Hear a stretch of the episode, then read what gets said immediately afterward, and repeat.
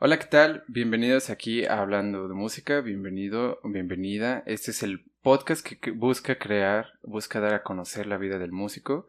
Bienvenido a un episodio más con un invitado. ¿Y qué invitado el de hoy? Hoy tenemos el honor eh, de tener a este invitado de lujo. Él es un musicólogo, pianista, docente en el Conservatorio Nacional de Música con maestría y especialidad en psicoanálisis por dimensión psicoanalítica, con estudios de etnomusicología por parte de la Facultad de Música de la UNAM, con estudios de filosofía y ciencias bíblicas en Maná, sí, y corrígeme si estoy en un error. Él es una persona que raya así en lo pesado de, de exquisitez de persona. Y pues muchísimas gracias por estar aquí. Bienvenido Israel Cruz a este tu podcast. gracias, gracias a Ayrton por la invitación. No sabía que, que sabías cosas de mí. no, pues aquí tenemos que hacer la tarea. Entonces, pues, pues, más que nada para saber con quiénes estamos tratando, ¿no? Gracias, gracias. Y de verdad, muchísimas gracias por estar aquí. El, yo sé que es, ahorita son tiempos difíciles justamente por la pandemia, ¿no? Pero en, en la búsqueda de este podcast, pues tratamos de encontrar que la persona que está ahí en casita escuchando esto tal vez reflexione un poquito sobre la vida del músico y tal vez pues valorizarlo un poquito más. A lo mejor no nos toca, si esto se llega a su cometido, a lo mejor no nos toca ese cambio, pero tal vez en futuras generaciones. Sí, que nos aprecien un poquito. y pues yo quería, yo, yo, te invité más que nada porque eh, yo tomo clases contigo en ya tuvimos historial de historia justamente en tercer año. Eh, ahora armonía y también una materia optativa que yo hasta creería que debería ser de cajón, que es el taller de apreciación a la música mexicana, ¿no? Entonces ahí en esta clase tú, me, tú has platicado sobre temas donde va de la mano la política y justamente tu clase, debo decir, me, me vino como anillo al dedo con este podcast justamente, porque sí es un mundo totalmente desconocido lo de la música mexicana, es muy ambiguo. A veces uno dice, mm, bueno, es que qué música, a qué música le llamo la música mexicana. Por ejemplo, Spotify, creo que hace unos días estaba escuchando que es todos estos, estos artistas que surgieron de rap, que ahorita están surgiendo como el alemán, como a Simpson a huevo, o mm, tal vez otras personas como Santa Fe Clan, le están sirviendo a Spotify para catalogizar la música mexicana de alguna manera, porque no sabe también de dónde agarrar, ¿sabes? Ok. Entonces, la, mm, la clase en, la, las que hemos estado contigo me ha servido bastante para ir reflexionando justamente qué es la música mexicana, a dónde pertenece.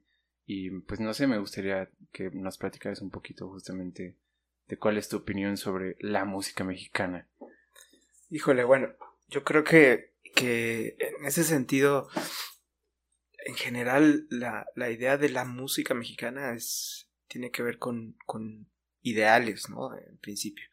Ideales que se relacionan con, con la identidad, sobre todo de, de, lo que de lo que conocemos como México y más bien de las personas que estamos en este territorio y, y, que de cierta manera eh, le hemos llamado, le hemos nombrado música mexicana, principalmente a, un repertorio de músicas distintas, me parece, en principio, que, que promueven, que simbolizan y que, y que de cierta manera identifican a, a, grupos en general en México, ¿no?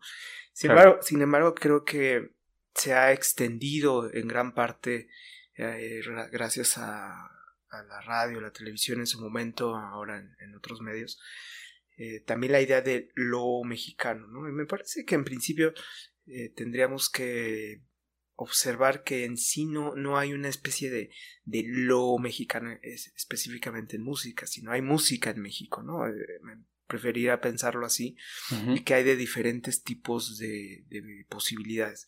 Sin embargo, que, que, que en cierto sentido de pronto nos tenemos que agarrar de algo también como mexicanos en general para simbolizar parte de lo que somos, parte de nuestras, nuestras eh, creencias, de nuestro, nuestro idioma, de nuestra idiosincrasia, ¿no?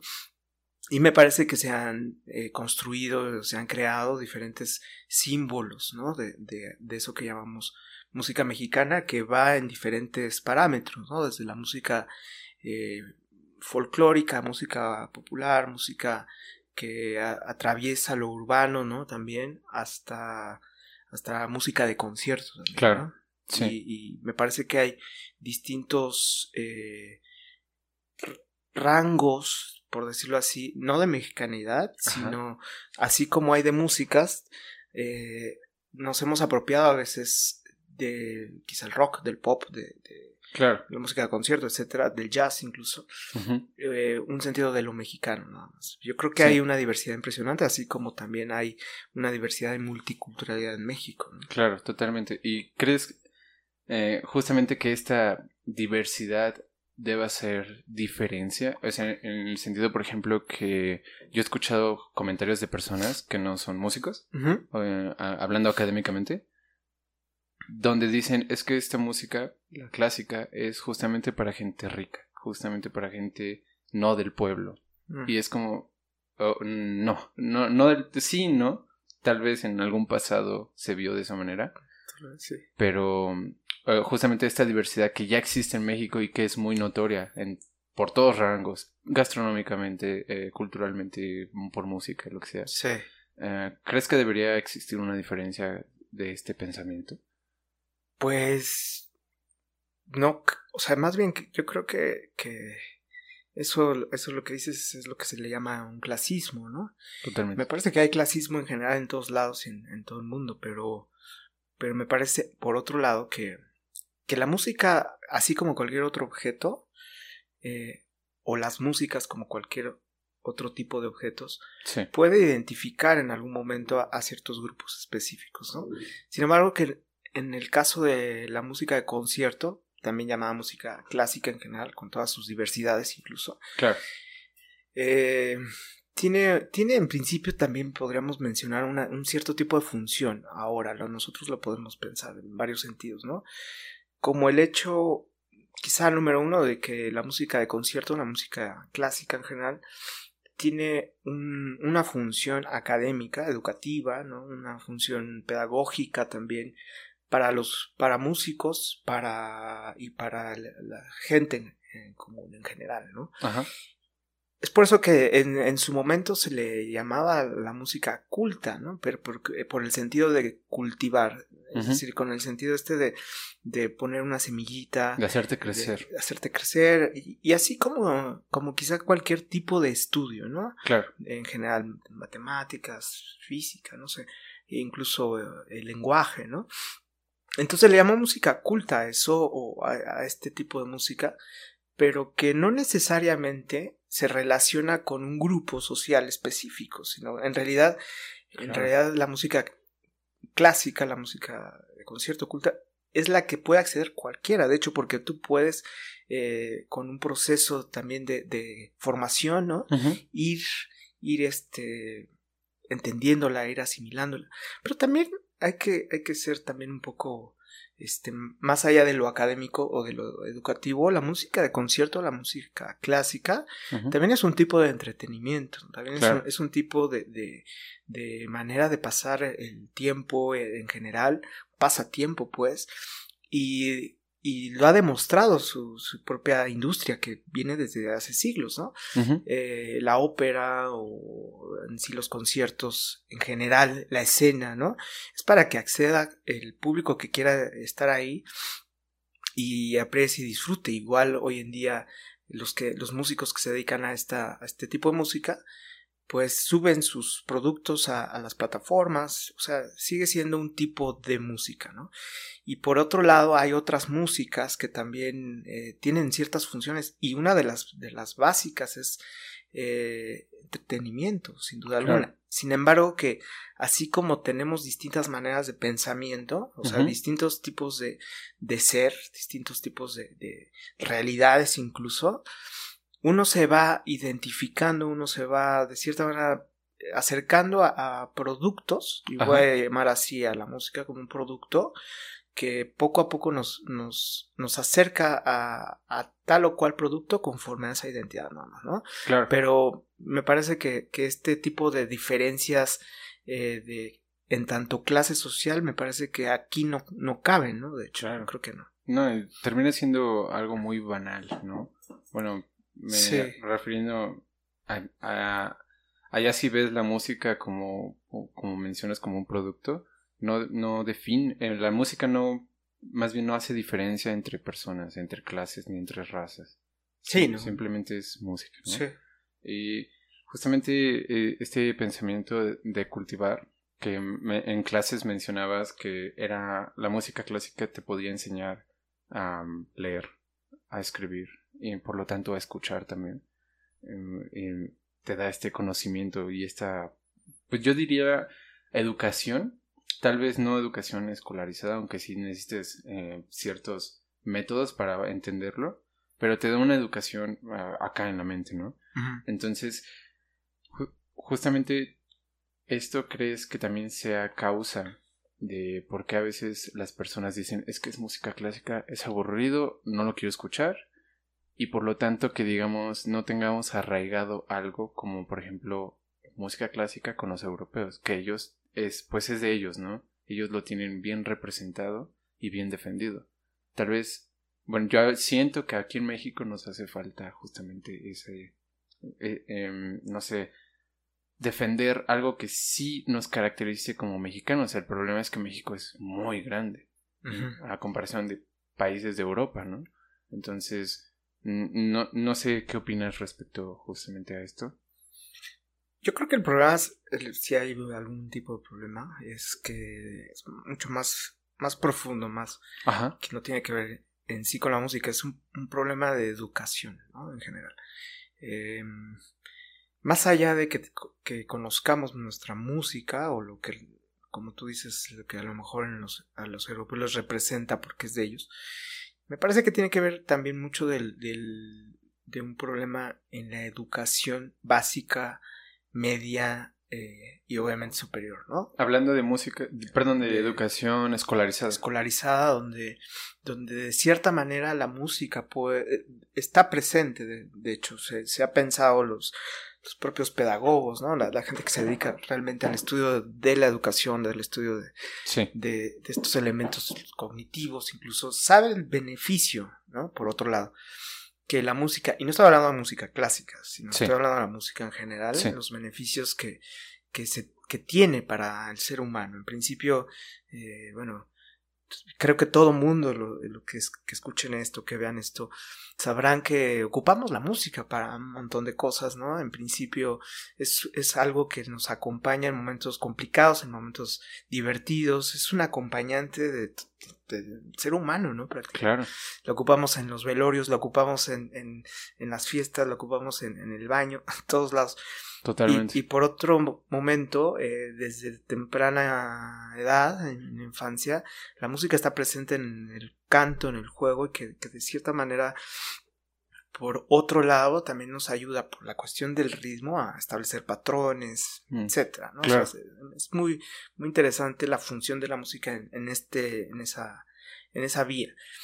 Me parece que, que la educación musical y no estoy hablando que se les enseñe Beethoven en el, en el kinder, aunque claro. increíble.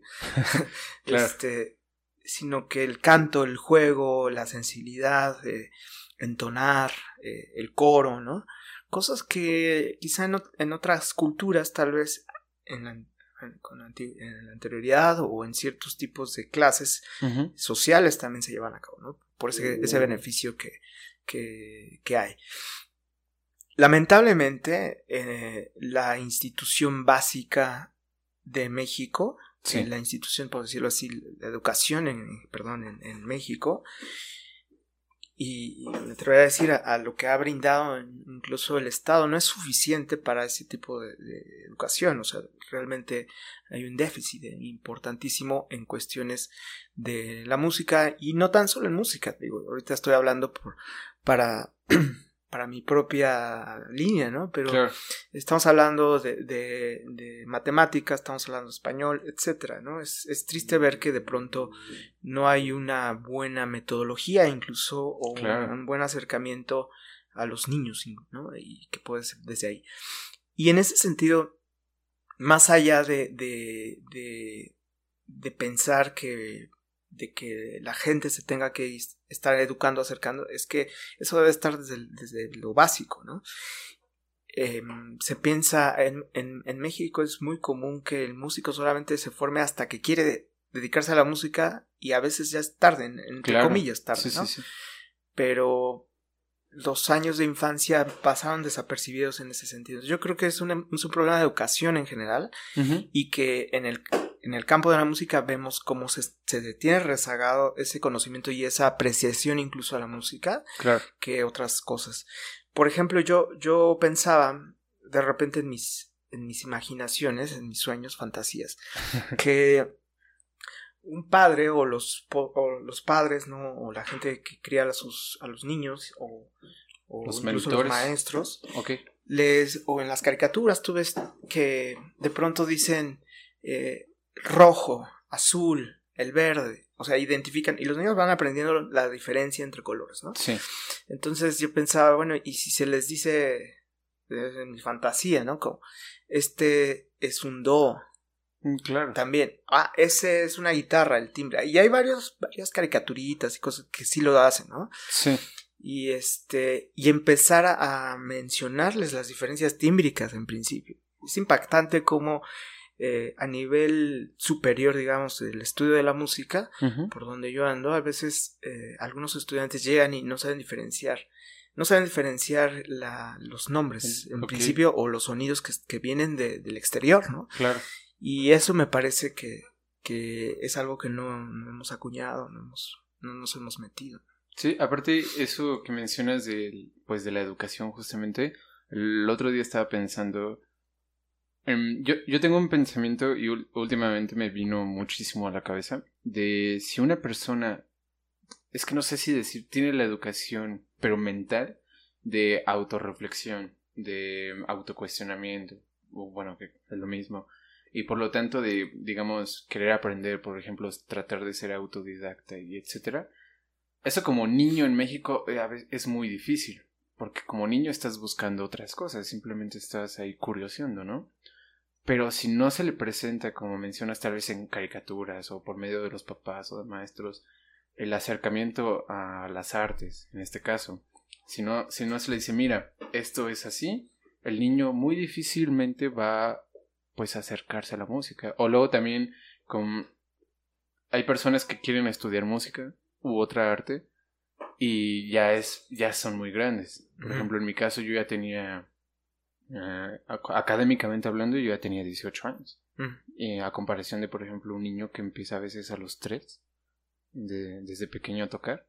Entonces, hay una gran diferencia, pero cuando, cuando empiezas, bueno, más bien, cuando eres una persona un poquito mayor o, o adulto joven y quieres meterte a estas artes, hay obstáculos de, es que no, no te va a ir bien, te puedes morir de hambre, no hay trabajo que creo que en muchos lados no hay trabajo, pero siempre me cuestionaba por qué, por qué no hay trabajo.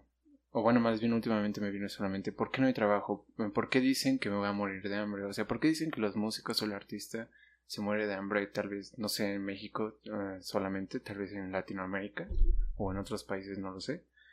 Pero no, no existe este... Tal vez los papás lo, lo que hacen es simplemente te voy a guiar por el camino que yo sé que es seguro. si yo estudié ingeniería, eso yo sé que te va a dar dinero, entonces ten, te estudia ingeniería. Pero no tienen una persona que sea el hecho, el ejemplo de un músico exitoso. Y muchas veces creo que hasta dentro de, perdón, en los mismos músicos hay sabotaje. Por ejemplo, yo recuerdo que en secundaria yo tenía clases de flauta, este, de pico. Y no la maestra no era, era maestra de español. y era, ¿cómo va usted? Yo ya tocaba guitarra. Y decía, ¿cómo va usted a tocar flauta si no sabe? Sí.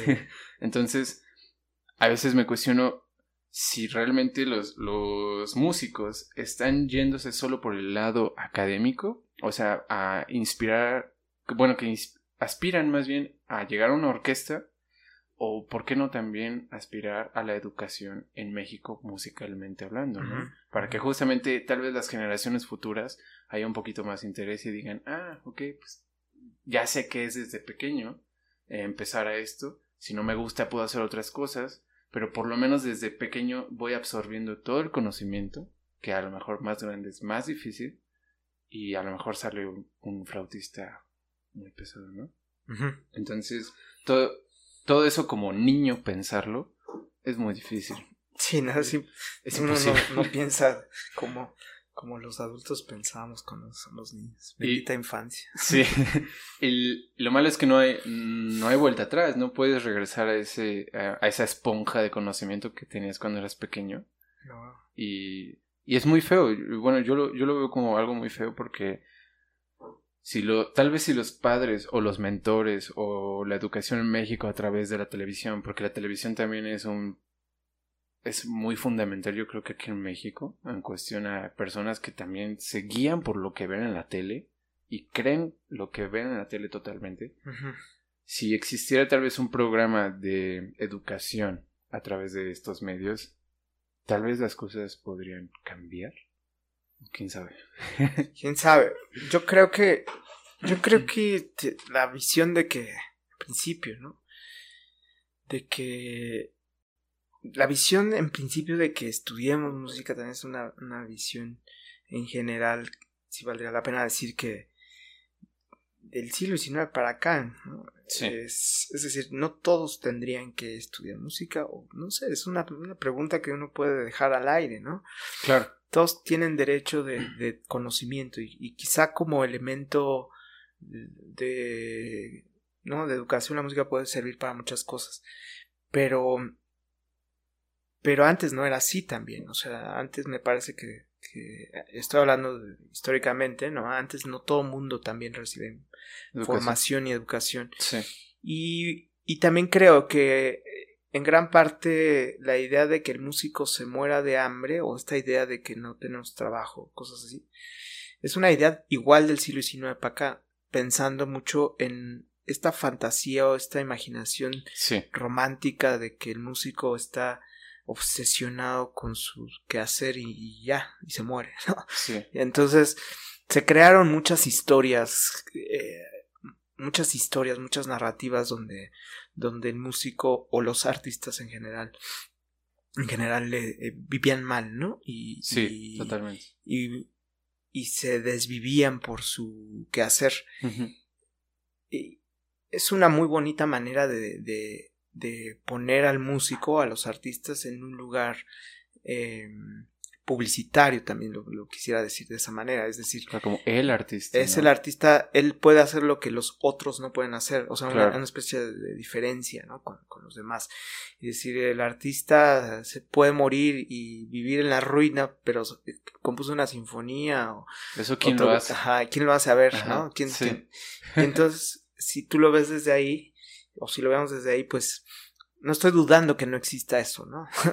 o que no existiera eso, pero, pero es una muy, muy bonita manera de, de hacer publicidad también. Claro. Y, y, para algunos les funcionó mucho el, el sacrificio hacia el arte, ¿no? Bueno, eso vende bastante y se reconoce mucho este tipo de cosas donde a, a la gente le encanta, le encanta mucho el sufrimiento del otro, ¿no? Y le encanta mucho que es todavía mucho más entretenido, por decirlo así, que en las salas de concierto te digan un previo o en, los conciertos, ¿no? Que mira, tu artista, ese que va a salir en el escenario, o quien compuso eso, pues prácticamente vivía mal, ¿no? Etcétera. Entonces. En una cabaña. mal, ¿no? Y, o acabó en ciertas situaciones eh, moralmente malas, ¿no? Entonces, e, es, entretiene también la idea esa. Sin embargo, que también podríamos decir que desde hace mucho tiempo hasta el momento, en realidad creo que existen dos tipos de personas en ese sentido del trabajo, los que saben administrarse y los que no, o los que saben ah, formar también una cierta industria o un cierto tipo de producto, venderlo finalmente, y, y los que no, ¿no? También. El ejemplo es quizá eh, Rossini, ¿no? O Wagner, o estos. Y hasta el momento podríamos decir un montón de, gente que no tan solo se dedican a, la creación o a la interpretación, sino también son, son productores o son, tipo son empresarios, ¿no? Sí. Y, y, la verdad es que cuando uno ve por ahí ciertos datos, dicen, no, pues la verdad es que no se morían de hambre, todo lo contrario, la verdad es que vivían, muy bien. vivían bastante bien, porque veían y visualizaban también una, una, un alcance, una industria y sobre todo algo que, que sí tenemos que ser muy, muy, muy sensatos. La, la, música, mucha de la música se, se, ha, se ha convertido en un objeto de consumo y qué, qué gran negocio, la verdad. Nada más hay que ver los soportes que hay, bueno, donde va a salir esto, ¿no? O sea, está llenísimo de música y es que todo el mundo necesita eso. Sí. Se convierte en un objeto. El, otro día platicaba con un, amigo que se llama Sergio eh, Verduzco, que es alumno de dirección orquestal ahí en la escuela, que le mandamos un saludo. Eh, justamente uh, platicábamos de cómo la música, siendo algo intangible, fue creada por el hombre por necesidad de... si, te pones a pensar en un pasado muy remoto, tal vez no existía lo que hoy conocemos como el concepto música no existía nada de ese tipo de formatos, ni de, estructuras, ni reglas, nada. Todo era tal vez muy primitivo o a lo mejor no, no existía. Eh, platicábamos que justamente es aquello que ha perdurado y que como humano, o sea, la, más bien la persona como humano ha buscado justamente saciar esta necesidad a través de, pues, digamos, pues en este caso de la música, ¿no? O de, de, alguna arte él, me, él, me, platicaba, es que imagínate al, al primer vato o a la primer morra que, que, estaba ahí en las cuevas y que empezó a pintar, a hacer pintura rupestre. Imagínate todo el pensamiento que tuvo que hacer para llegar a eso a comparación de los demás, ¿no? Tal vez lo mismo con música. Em, estar tal vez eh, tratando de, no sé, una cuestión ¿Cómo se llama este, esta estética cuando tratas de replicar un sonido de naturaleza? ¿Imitativo? Sí, mm. puede ser. Sí, bueno, que, buscaban, por ejemplo, tal vez. Él, mencionaba el ejemplo de, dos piedras y empezó a golpearlas de la nada y empezó a decir, hoy escucha lo que pasa, ¿no? Eh, entonces, todo ese procedimiento que llevó al humano a, lo que hoy conocemos como música. O sea, llegar a, ese concepto fue algo muy raro. Y, y, él me decía, él me proponía, imagínate la música en sí, entonces no existe. Mm. Es simplemente un invento para saciar lo que el humano debe de saciar, ¿no? Y era lo que hablamos la otra vez en clase contigo, de cómo la música en, en distintos géneros son cada uno para una distinta función la clásica tal vez para cultivar, el reggaetón tal vez para fiestas, tal vez para sexo, eh, no sé, el rock para desestrés, etcétera, ¿no? Entonces se me hizo un pensamiento bastante curioso. Es que, más, no sé, yo la verdad no, sé cómo sería lo, lo primero, ¿no? Pero yo, yo, siempre pienso en los niños, ¿no? Ajá. para mí, cuando yo veo a los niños, yo pienso más bien en, la historia humana, ¿no? Cuando veo están pues como cositas, mamíferos, así simplemente están viviendo pequeños y de repente ni siquiera se pueden mover, etcétera y, y de pronto comienza un proceso, incluso un proceso histórico donde acaban escribiendo o acaban, ¿no? Y de hecho antes de escribir ya están cantando o reconocen auditivamente, ¿no? Pues por ejemplo, tan solo las canciones de cuna con la mamá. Exacto. Que cómo, cómo llegan a transmitir una melodía a la madre al, nene y este niño la recuerda. Sí. Es muy No, además yo creo que hay una integración, me parece que ahí, ahí, ahí tiene que ver mucho también, me parece, el, el proceso de, de, pensando en la, en la madre. Sí. De que, de que interpretas los sonidos de de la cosita del niño, de la, del bebé, de su bebé, les, los interpreta, interpreta el llanto, ¿no? Y, y, que es sonido, ¿no? O sea, pensando como sonido. Y la cosita esta también interpreta a la, a la señora, ¿no? A la, a la cosa más grande. Entonces, de pronto hay un, no hay un, no hay un, un entendimiento de los significados de las palabras, ¿no? Pero sí hay un entendimiento emocional del sonido. Y eso es, eso es algo que yo creo que tiene mucho que ver con el por qué necesitamos eh, o por qué también inventamos la música, ¿no? Porque, porque hay un vínculo emocional, obviamente, que el sonido proyecta. ¿no? Y que nos da. Claro. Y, pero me parece que ese, pasa allá del sonido, porque hay sonido en, en general en, en, la Tierra, en el mundo, ¿no? Hay sonido por, por la, la vibración, el choque. vibración, sí. Pero me parece que el sonido inducido que la madre hace con la intención del afecto, porque es otra cosa. Claro. Esa intención. Eso, eso, eso invisible que está en el sonido, que no, no sé cómo decirlo, tampoco se puede materializar. Eh, es algo que adhiere al ser humano, lo, humaniza, pues. Claro. Me parece que, que el, gran secreto ahí es el afecto que, que, logra, ¿no? El sonido. Y después, como una especie de, réplica, uno está buscando la repetición de ese afecto durante toda su vida, ¿no? Entonces uno mm, está buscando eh, otra vez ese, ese momento donde, donde a lo mejor uno se siente feliz, feliz eh, en el o en el clímax, o sea, o realmente como lo que hace quizá la idea de la, las creencias religiosas, sentirse unido otra vez a algo, ¿no? Entonces, digo, desde, desde que va este, este, este padecimiento del ser humano, ¿no? Donde se siente siempre como, como en, en, falta, se siente, siempre está infeliz. Con, un vacío la música la música hace algo al respecto. Y, y por lo mismo en hasta que llena hasta que sacia pasa por diferentes lugares no y, y, nos hace nos hace funcionar de cierta manera también claro. y, y, eso eso que mencionas lo, lo he estado escuchando uh, últimamente.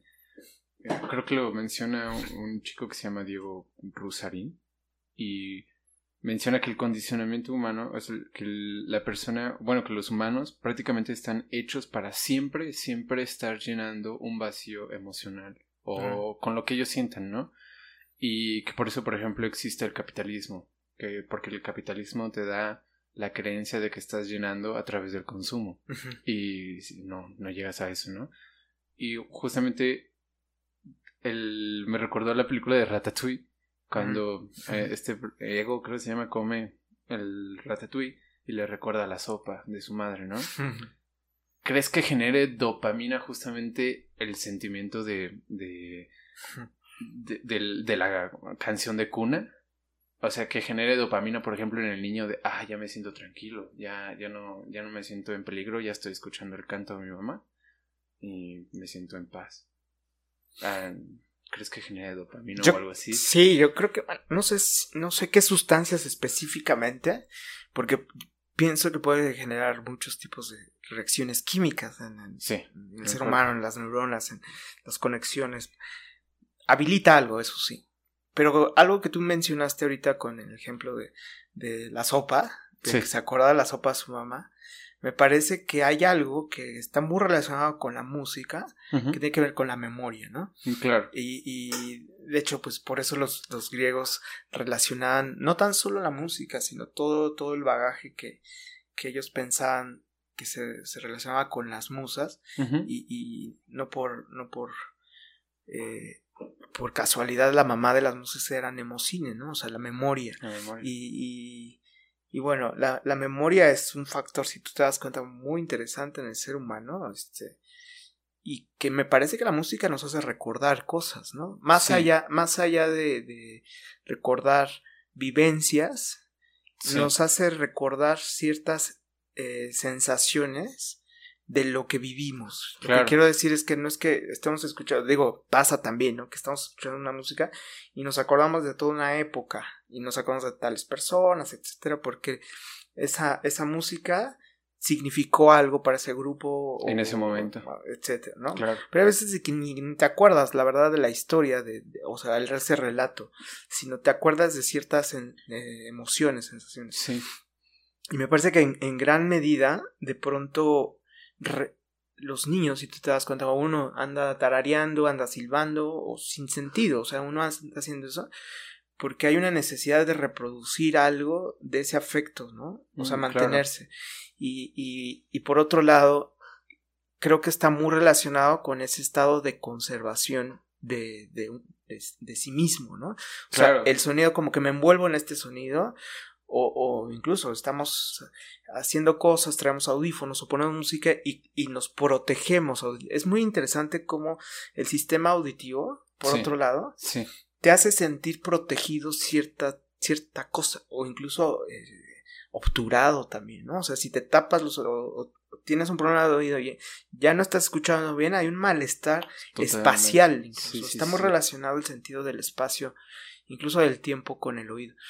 Y, y de pronto la música nos envuelve a veces como en, un ambiente y así, así andamos, ¿no? Y salimos en épocas de COVID y decimos, bueno, voy a poner música porque no sé por qué me protejo, ¿no? Claro, sí, sí. Y también es muy fuerte porque algunos otros eh, se pueden angustiar también con, con, con el propio sonido, ¿no? Tan así que algunas alucinaciones son auditivas, ¿no? Claro. Es decir, el, el sonido tiene algo muy alto, muy grande, una especie de, de totalidad, algo que puede ser persecutorio, sí. el sonido mismo, pero también el sonido puede ser un aliciente. Es muy interesante esta, esta combinación y, de hecho, bueno, la mente juega con eso. Claro, y eso me parece también muy, muy, pues como un boom en la cabeza, por ejemplo, de las personas que son ciegas.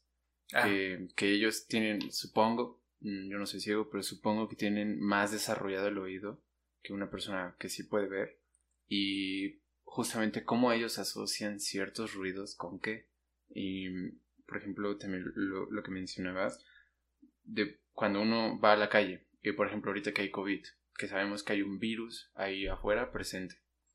Y uno se pone los audífonos, se pone una canción de un ritmo movido y va como si nada, ¿no? Va caminando como si nada, pero en el momento que te los quitas, y por ejemplo, si vas en metrobús o en metro o en transporte público y empiezas a escuchar a los demás, es de, sí, cierto, hay una realidad aquí afuera que aquí adentro no, me, no estoy percibiendo por desinhibirme con música. Y ahorita que dices esto, yo recuerdo que, digo, en este camino que ya llevo unos años en la música, varios, varios lados, no sé, mucha gente que he conocido. También recuerdo que en algún momento di una, ya no me acuerdo en dónde realmente, una plática, algo. Algo estaba platicando, no sé. Y se acercó una persona que, evidente, ¿no? Ciega.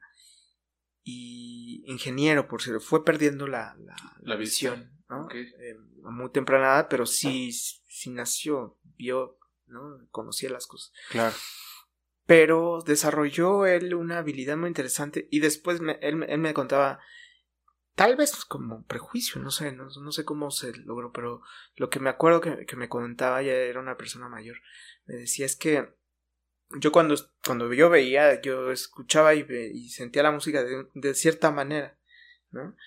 pero a partir de... Me acuerdo perfectamente de él porque traía siempre una grabadora, eso sí me acuerdo de él. Y grababa, grababa todo el tiempo, cuando él hablaba, grababa con alguien.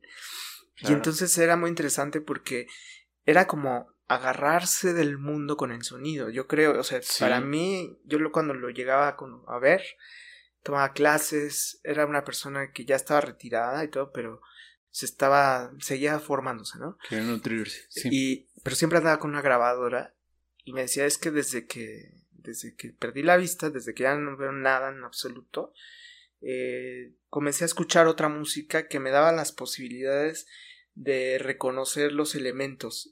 y me acordaba mucho de la ingeniería o de lo que yo diseñaba. Me decía con, con Bach, ¿no? Con, con algunas obras meramente musicales de Bach. Entonces, yo me decía, yo imagino el, el espacio, ¿no? Y este, y después, yo la verdad me, me piqué mucho cuando platicaba eso. Sí. Y le platicaba, y cómo fue ese, ese momento de perder la vista, pues es fundamental, ¿no? Claro. y sí, pues lo fui como asimilando, pero empecé a entender a través del sonido del bastón y del espacio. Y, me dijo algo que ya dije, pues, igual, que, fuerte, ¿no? Si yo puedo imaginar el espacio y por dónde ando, por el sonido que, como los murciélagos, ¿no? O sea, sí, por la vibración cuando golpea, por ejemplo, un objeto, ¿no? Exacto. y ya, o, o, emiten un sonido y se proyecta y ya saben en a qué distancia está. Y digo, qué fuerte, qué interesante, qué padre, ¿no? Como, muy Daredevil. Como el, el, sonido te puede decir por aquí no, a medida que, que se refleja, el eco, etcétera, ¿no? Entonces, bueno, en, en ese sentido, eh, como tú dices, de pronto nos podemos encapsular en una realidad. Y también es a veces fuerte, ¿no? Porque si nos podemos perder en ese, en, esa mini realidad mental. Sí. Que de hecho no tan solo la música lo tiene, yo creo que lo tienen muchas otras partes. claro. Digo, hoy en día la verdad es que estamos sumergidos en una realidad virtual también. Y donde nos podemos quedar visualmente, aunque no oigamos nada, le vamos pasando al teléfono así, le vamos pasando y te puedes quedar 10 minutos, 15 minutos. De repente pasa una de repente dices, ¿qué pasó, no? sí, totalmente. Y vuelves a la realidad y dices, no, mejor me meto porque está más bonito acá. claro. Y justamente eso era, por ejemplo, mi pregunta de la dopamina, porque sé que las redes sociales, de hecho hay en Netflix, eh, hay un documental que creo que se llama El Dilema de las redes sociales. Mm. Y no lo he terminado de ver, me quedé como a la mitad pero está hecho con personas que, que crearon el, logo, el algoritmo que hoy conocemos, que es el que te da, por ejemplo, si estamos hablando de comida de perro y te metes a Facebook, te van a salir anuncios de comida de perro. Claro, sí. Y justamente ellos empiezan a hablar de cómo funciona esto y mencionan que el efecto de estar scrolleando o, o, de refresh en, en, en la pantalla principal y que te salgan cosas nuevas genera en tu cerebro algo de dopamina. Un placer de que ya viste algo, no te gusta, lo bajas, se actualiza y ves otra cosa. ah, esto es nuevo. Em, lo, lo, lo, del ciego está muy cañón. no me imagino yo perder algún sentido. Y no sé, es muy difícil. Bueno, yo sentiría que es muy difícil adaptarse sin él. Claro. Muy feo. Es más fácil imaginar que vamos a morir que perder un sentido. Sí, sí, sí. y, pero justamente ahorita mencionabas algo, algo que quiero hacer un poquito de hincapié, es de la digitalización. Mm, eh, quiero preguntarte, con todo esto de la cuarentena, del virus y que vino a parar todo y todo el medio artístico, ah, en primera también cómo te ha afectado, porque afuera de cámaras estábamos hablando de la situación de la escuela, pero yo quiero saber justamente, y las personas que no, no topan de esto, pues que vean en qué situación a veces se encuentran los músicos, ¿no? Ah, no sé, yo leí que has dado también interpretaciones, conferencias y todo esto, eh, pero no sé qué tan seguido dabas ah, recitales. Entonces, quiero saber si, por ejemplo, eso también te ha, te ha afectado ¿Y que, qué opinas sobre la entrada de los músicos o, o ahorita un poquito más al justamente al streaming, al, al, mundo digital? Cómo la industria de la música se ha tenido que adaptar tal vez a un nuevo formato. Tal vez ya no, bueno, pasamos del cassette al CD, etcétera. Y ahorita que ya está muy presente el streaming, pero ahora eh, creo que está más vívido la música o la industria musical en el streaming así meramente que a veces hasta tengo miedo de que pueda desaparecer los eventos en público. Ok. Pues te contesto, a mí me ha ido bien, en general bien, en el sentido de que por un lado estoy valorando muchas cosas que antes no estaba viendo porque no las tenía en principio, que es pasar tiempo en mi casa, ¿no? Por ejemplo. Eh, creo que pasé más tiempo, eh, sin lugar a dudas, en, formándome, metido de lunes a, a sábado, quizá a, en un espacio, ¿no? En mi formación musical, un espacio de cubículos en los salones, ¿no? En conservatorio, en, la facultad cuando estuve. Eh, y en trayectos, ¿no? En, en, en, en, viajes, pues. Claro.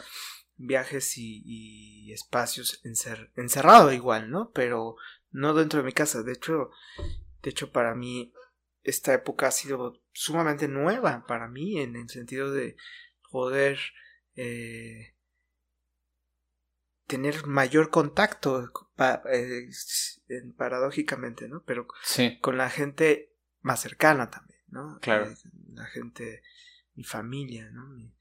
gente que, que en otros momentos no. Sé que no hubiera pasado eso y para mí ha sido muy importante este reconocer ciertas cosas en ese sentido, ¿no? Para mí eso ha sido muy bueno, pero también ver que que a veces el trabajo o el, estar ocupado también te hace no ver ciertas cosas personales, ¿no? Emocionales, etcétera. Para mí ha sido una época muy interesante, pero pero por otro lado también reconozco que muchas veces funcionan los cortes de tiempo, por ejemplo, de que salía de la escuela de música de Laulín, Yolisli. Acá, acá yo, yo creo que esto lo van a ver o escuchar gente de, varios lados. Y les quiero comentar que acá en la Ciudad de México, México es un país muy centralista muy centralizado. Y en México, en la Ciudad de México está todo, prácticamente orquestas profesionales, escuelas profesionales de música, etcétera, está aquí en, la Ciudad de México, ¿no? obviamente hay orquestas y hay escuelas y hay otros lugares en, el interior, en, los estados de la República Mexicana, pero México, la, verdad, está muy centralizado. Sí, demasiado. Entonces, pero paradójicamente es un espacio chico, pero es enorme a la vez la Ciudad de México, donde te puedes hacer trayectos de una hora, hora y media, dos horas y dependiendo de dependiendo ciertas cosas del ah, clima o algo. Hay un meme que ya no llegas, ¿no? Exacto, hay un meme que da mucha risa que dice la Ciudad de México está a dos horas de la Ciudad de México. Exacto, puedes llegar de hecho más rápido a otros lugares que, que en la misma Ciudad de México. Reconozco que a veces esos, esos cortes de tiempo de un lugar a otro hacen que pienses otras cosas, ¿no? O sea, te preocupes de algo así, regresas y ya vuelves. Ahora, en, en esta época, yo principalmente, que soy a veces un obsesivo del tiempo, donde estoy así pensando en el tiempo, porque creo que es parte de, lo que sucede a veces con el músico, en metrónomo tantos años, o no sé, piensas en trayectos, en tiempos, no sé. Y, y fíjate que, bueno, todo eso lo que... Y en general lo, he visto así, ¿no? Ahora, en el caso del, de la, mi, mi trabajo, eh, en general, o las maneras de, de consumo y de lo que hago, creo que no se han visto afectadas en general, en general, ¿no? Em, porque sigo teniendo trabajo, sigo estando haciendo cosas, porque parto de algo también desde hace mucho tiempo, que yo genero trabajo, en realidad, o sea, no es que, no es que me, a veces me han buscado, etcétera, pero siempre ando viendo qué hacer también, ¿no? Y, y, bueno, eso creo que mientras siga funcionando un poco más o menos mi mente, pues, eso va a seguir pasando. Pero lo que he notado en general es que ciertos, en el caso de los músicos, cierto sector de músicos se, se, han, se angustiado un poco de que qué va a pasar y que las... Pero me parece que esto ya viene desde hace un montón de tiempo, es decir, de hecho, cuando apareció el, la radio, cuando apareció la televisión, estoy muy seguro que ciertas personas que están acostumbradas a, a maneras de, de, escuchar o de reproducir música o de interpretar, vieron eso como un atentado, ¿no? Como, ¿y ahora qué vamos a hacer? Sí, ¿qué va a suceder? Y, y de pronto ves a Stravinsky que dice, bueno, vamos a grabar LPs, ¿no? Claro. Vamos a, eh, el propio Glenn Good, que de pronto dice, ¿saben que, que ya no voy a dar conciertos nunca? voy a dedicar a grabar. Voy a dedicar a grabar, es increíble, esto es maravilloso. Y, y me parece que, fíjate que estaba la otra vez leyendo una, una conferencia que, que dio una conferencia de 1934 que dio un, filósofo que se, se, llamaba Walter Benjamin, que se llamaba la conferencia El autor como productor, así se llama. Claro. Entonces, él ya está hablando ahí, por ejemplo, 1934, o sea, ya va para 100 años esto, ¿no? O sea, falta poco para 100 años. Y él decía, ya que hay una crisis en el concertismo, ahí habla, habla de algunas cosas, hay una crisis, ya, ya no va a haber concertismo porque ya hay grabaciones y esto va a ser... Claro. Y ya veía eso, ¿no? 1934. Y la verdad es que el, el concertismo, eh, el escenario también hay que, hay que ser muy, muy coherentes. No ha existido siempre también. Es decir, desde que está la, el teatro público, desde que está quizá los conciertos públicos, la, la ópera en general, sí. no tiene tantos, o sea, pone tú 400 años, ¿no? o sea, ya si lo piensas bien, de lo que hemos estado en, el ser humano en la, en la Tierra, pues es muy poquito.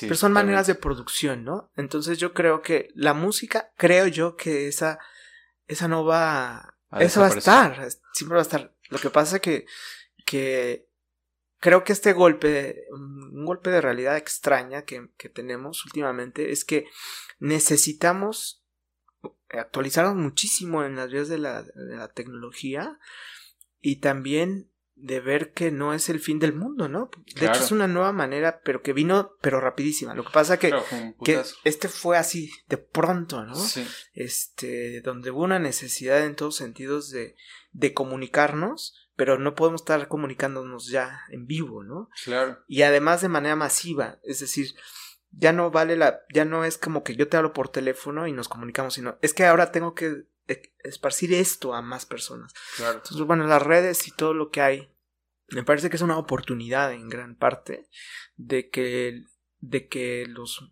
en general, los músicos encontremos maneras también de realizar nuestro trabajo y que se, se, seguirá. No creo que ya por eso no va a existir este concertismos con orquestas. No, sí, seguro. Claro. Pero, pero creo que es una, es una nueva manera de aprender algo que, que va a ser necesario ya desde ahora para siempre, creo. Aparte, eso que ahorita mencionaste del autor, también como, bueno, productor y que lo pueda vender. Y eso me parece muy genial porque a raíz de esto empecé yo a ver conmigo y con otras personas, o sea que yo veía que otras personas también estaban teniendo este pensamiento de que te das cuenta que puedes hacer más cosas, o sea, no solamente quedarte como músico y, y esas otras cosas que puedes llegar a crear o a hacer, las puedes relacionar con música o sin música, obviamente, pero justamente crear tal vez un proyecto, un trabajo que den tal vez empleos o hay alguien mencionaba en algún momento no, no recuerdo bien em, darle al mundo algo que el mundo no sabía que quería o que no sabía que necesitaba, ¿no? Para que lo, bueno, esto en forma de venderlo, pero me hace una idea muy genial porque puedes agarrarte proyectos que vienen de la nada, o sea, puedes eh, imaginar un proyecto que tal vez no existe o no existe eh, mucho trabajo en ello. Y justamente esto empezarlo a esparcir con la, por ejemplo, con las redes como herramienta, ¿no? Tal vez, por ejemplo, eh, un, un podría ser este podcast, ¿no? Que bueno, la idea no fue mía, pero no hay muchos podcasts de, de vida de músicos en español. Hay, casi todos están en inglés.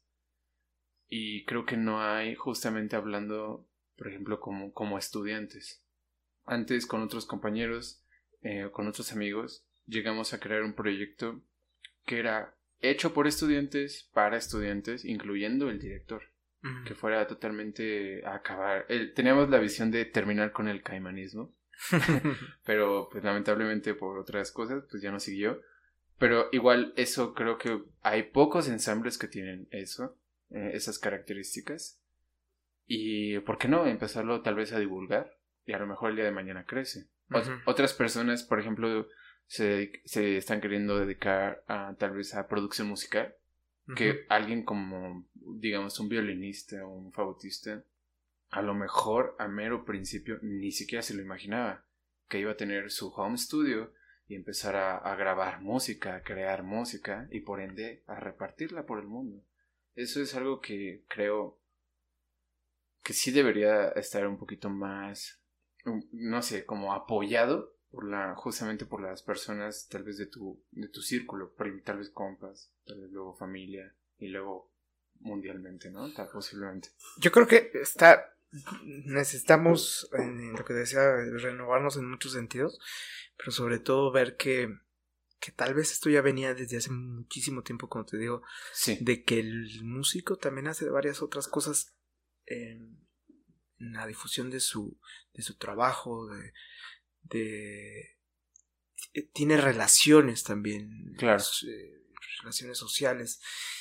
Y, y si nos vamos a, a, ver, por ejemplo, músicos que tienen cierto tipo ya de, de casa eh, productora, ¿no? Estoy mm, pensando en, el, en el ámbito de la música, de la música clásica, la Dolce Gramophone, otras.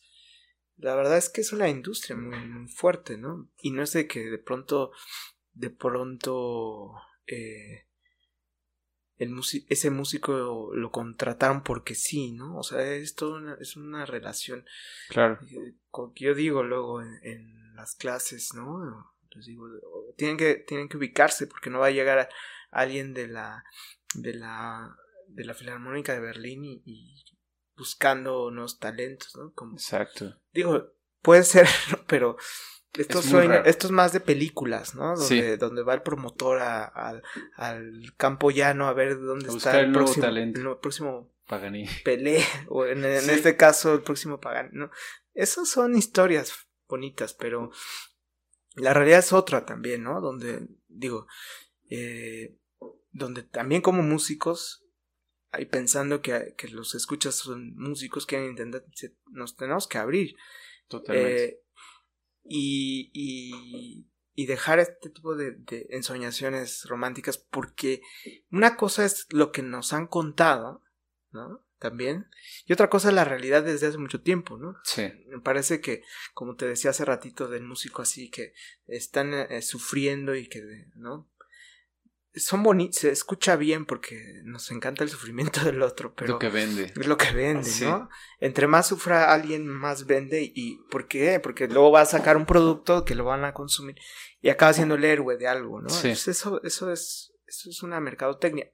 Está padre. Cada quien se puede elaborar su propia historia personal como músico, como quien. Pero pero en, en, cierta manera eh, hay una visión, un alcance muchas veces de nuestro trabajo. A veces, yo en mi caso he estado pues ya un buen tiempo solamente dentro de la institución académica, en las escuelas pues, acá. Este, pero pienso constantemente en, en abrirme, ¿no? En, en a otros campos. Lo he hecho en algunos momentos también. Por ejemplo, estando en el cine o en como asesor en unas cosas, ¿no? Fuera del ámbito académico profesional me he involucrado también con otras personas en relación a las producciones musicales, ¿no? Y, y son cosas que ahí uno va viendo y claro, regreso porque mi, yo estudié algo y en general eh, tengo, trabajo en ese en las instituciones, pero creo que la música y en general los músicos tenemos que pensar, ¿no? En, en otro tipo de producciones que, claro, en principio nos den de comer, ¿no? Claro, sí, porque nos diviertan también y, y este y sobre todo me parece algo importante del el alcance que podamos tener a veces, ¿no? Más allá de la popularidad, de la fama y de lo que se vive, no creo yo tanto en eso, sino, sin embargo, en, en, los productos. También creo que un buen producto va a comenzar a, a, a circular. Claro. Sí, sí, es, si es algo bueno, llama mucho la atención y por ende se, se vende, ¿no? Bueno, se propaga. El, yo, yo siento que es un pensamiento muy inmaduro, em, yo, sí, muy inmaduro el, el, hecho de no bajarte a ti mismo de un pedestal, ¿no? Como artista, entre comillas. De justamente, ah, yo soy un, un chelista, yo soy un violinista que me la paso encerrado todos los días en un cubo, a veces sin comer, o, lo que sea, ¿no? Em, entre más crema le metemos al sufrimiento, más dice uno, ah, este tipo estudia muchísimo, ¿no? Pero como que tenemos esa idea también al llegar a conciertos, ya sea con orquesta o solistas, de hoy es mi momento, hoy es mi día. Eh, incluso, como, como te digo, en, en, orquestas, de quiero las sillas aquí, quiero esto así, quiero el atril, tal vez. Eh, si, recuerdo haber escuchado una historia que un director de aquí de México, no sé quién, em, se enojó con la persona de los atriles, porque el atril estaba más abajo que de donde él lo pone. y es como, tú lo puedes hacer, tú puedes agarrar esto y hacer esto y acomodarlo a tu manera y ya. Entonces, e, es, yo creo que sí es un pensamiento muy inmaduro el, tenerse uno mismo en un pedestal donde no es la realidad. Ya cuando empiezas a asimilar esto y lo asocias con la realidad de... Em, ojo, no quiero decir que no te la creas en cuestión de ser un músico, porque creo que es fundamental que, por ejemplo, si eres un chelista y, o pianista, lo que sea, y digamos, no te está saliendo X pasaje o X situación contigo en el piano, también te digas a ti mismo si, o te preguntes a ti mismo si no es cosa de acá, de la mente, de yo me estoy autosaboteando en decir, no me sale, en vez de decir tal vez, sí me sale, pero, o tal vez no me sale, es la realidad, pero, ¿por qué no me sale? Ah, son estas cosas, ok, voy a trabajar esto, ahora sí me va a salir porque sí soy un chelista, sí soy un pianista. Y no, y no quedarte en la mediocridad, ¿no? Entonces, eh, no sé, yo creo que los músicos sí debemos un poquito plantarnos en la realidad. Sobre todo, hay otro meme también que mencionan, mm, eh, hacen, es una imagen donde hacen mofa apuntando a alguien burlándose, diciendo, miren, creyó que iba a ser artista en un país tercermundista. es muy gracioso, ¿no? Claro. Pero, pero es verdad, o sea, hay que plantarse en la realidad de, ok, vivo en un país tercermundista, donde tiene estas carencias, tiene estos pros y contras. Claro. Debo trabajar sobre estos pros y contras para tal vez sobresalir. Y que algo que mencionaste de fama, dinero y todo esto, que socialmente es visto como éxito, pero tal vez para ti no, tal vez para ti es simplemente que tu trabajo sea bueno, em, como mencionas, tal vez pueda ser redituable y por lo tanto que se pueda propagar a todo el mundo, ¿no? Es, es como, yo creo un poquito más en eso que el éxito es justamente, bueno, si es en cuestión un proyecto, que ese proyecto te satisfaga primero a ti y luego al mundo. Sí, claro. Entonces, sí, sí creo que es un pensamiento de hay que bajarse un poquito del pedestal. Y sabes que además ahí está el clasismo que tenemos los, los músicos a veces. En realidad no es que la música sea, es que uno es el clasista, ¿no? Totalmente.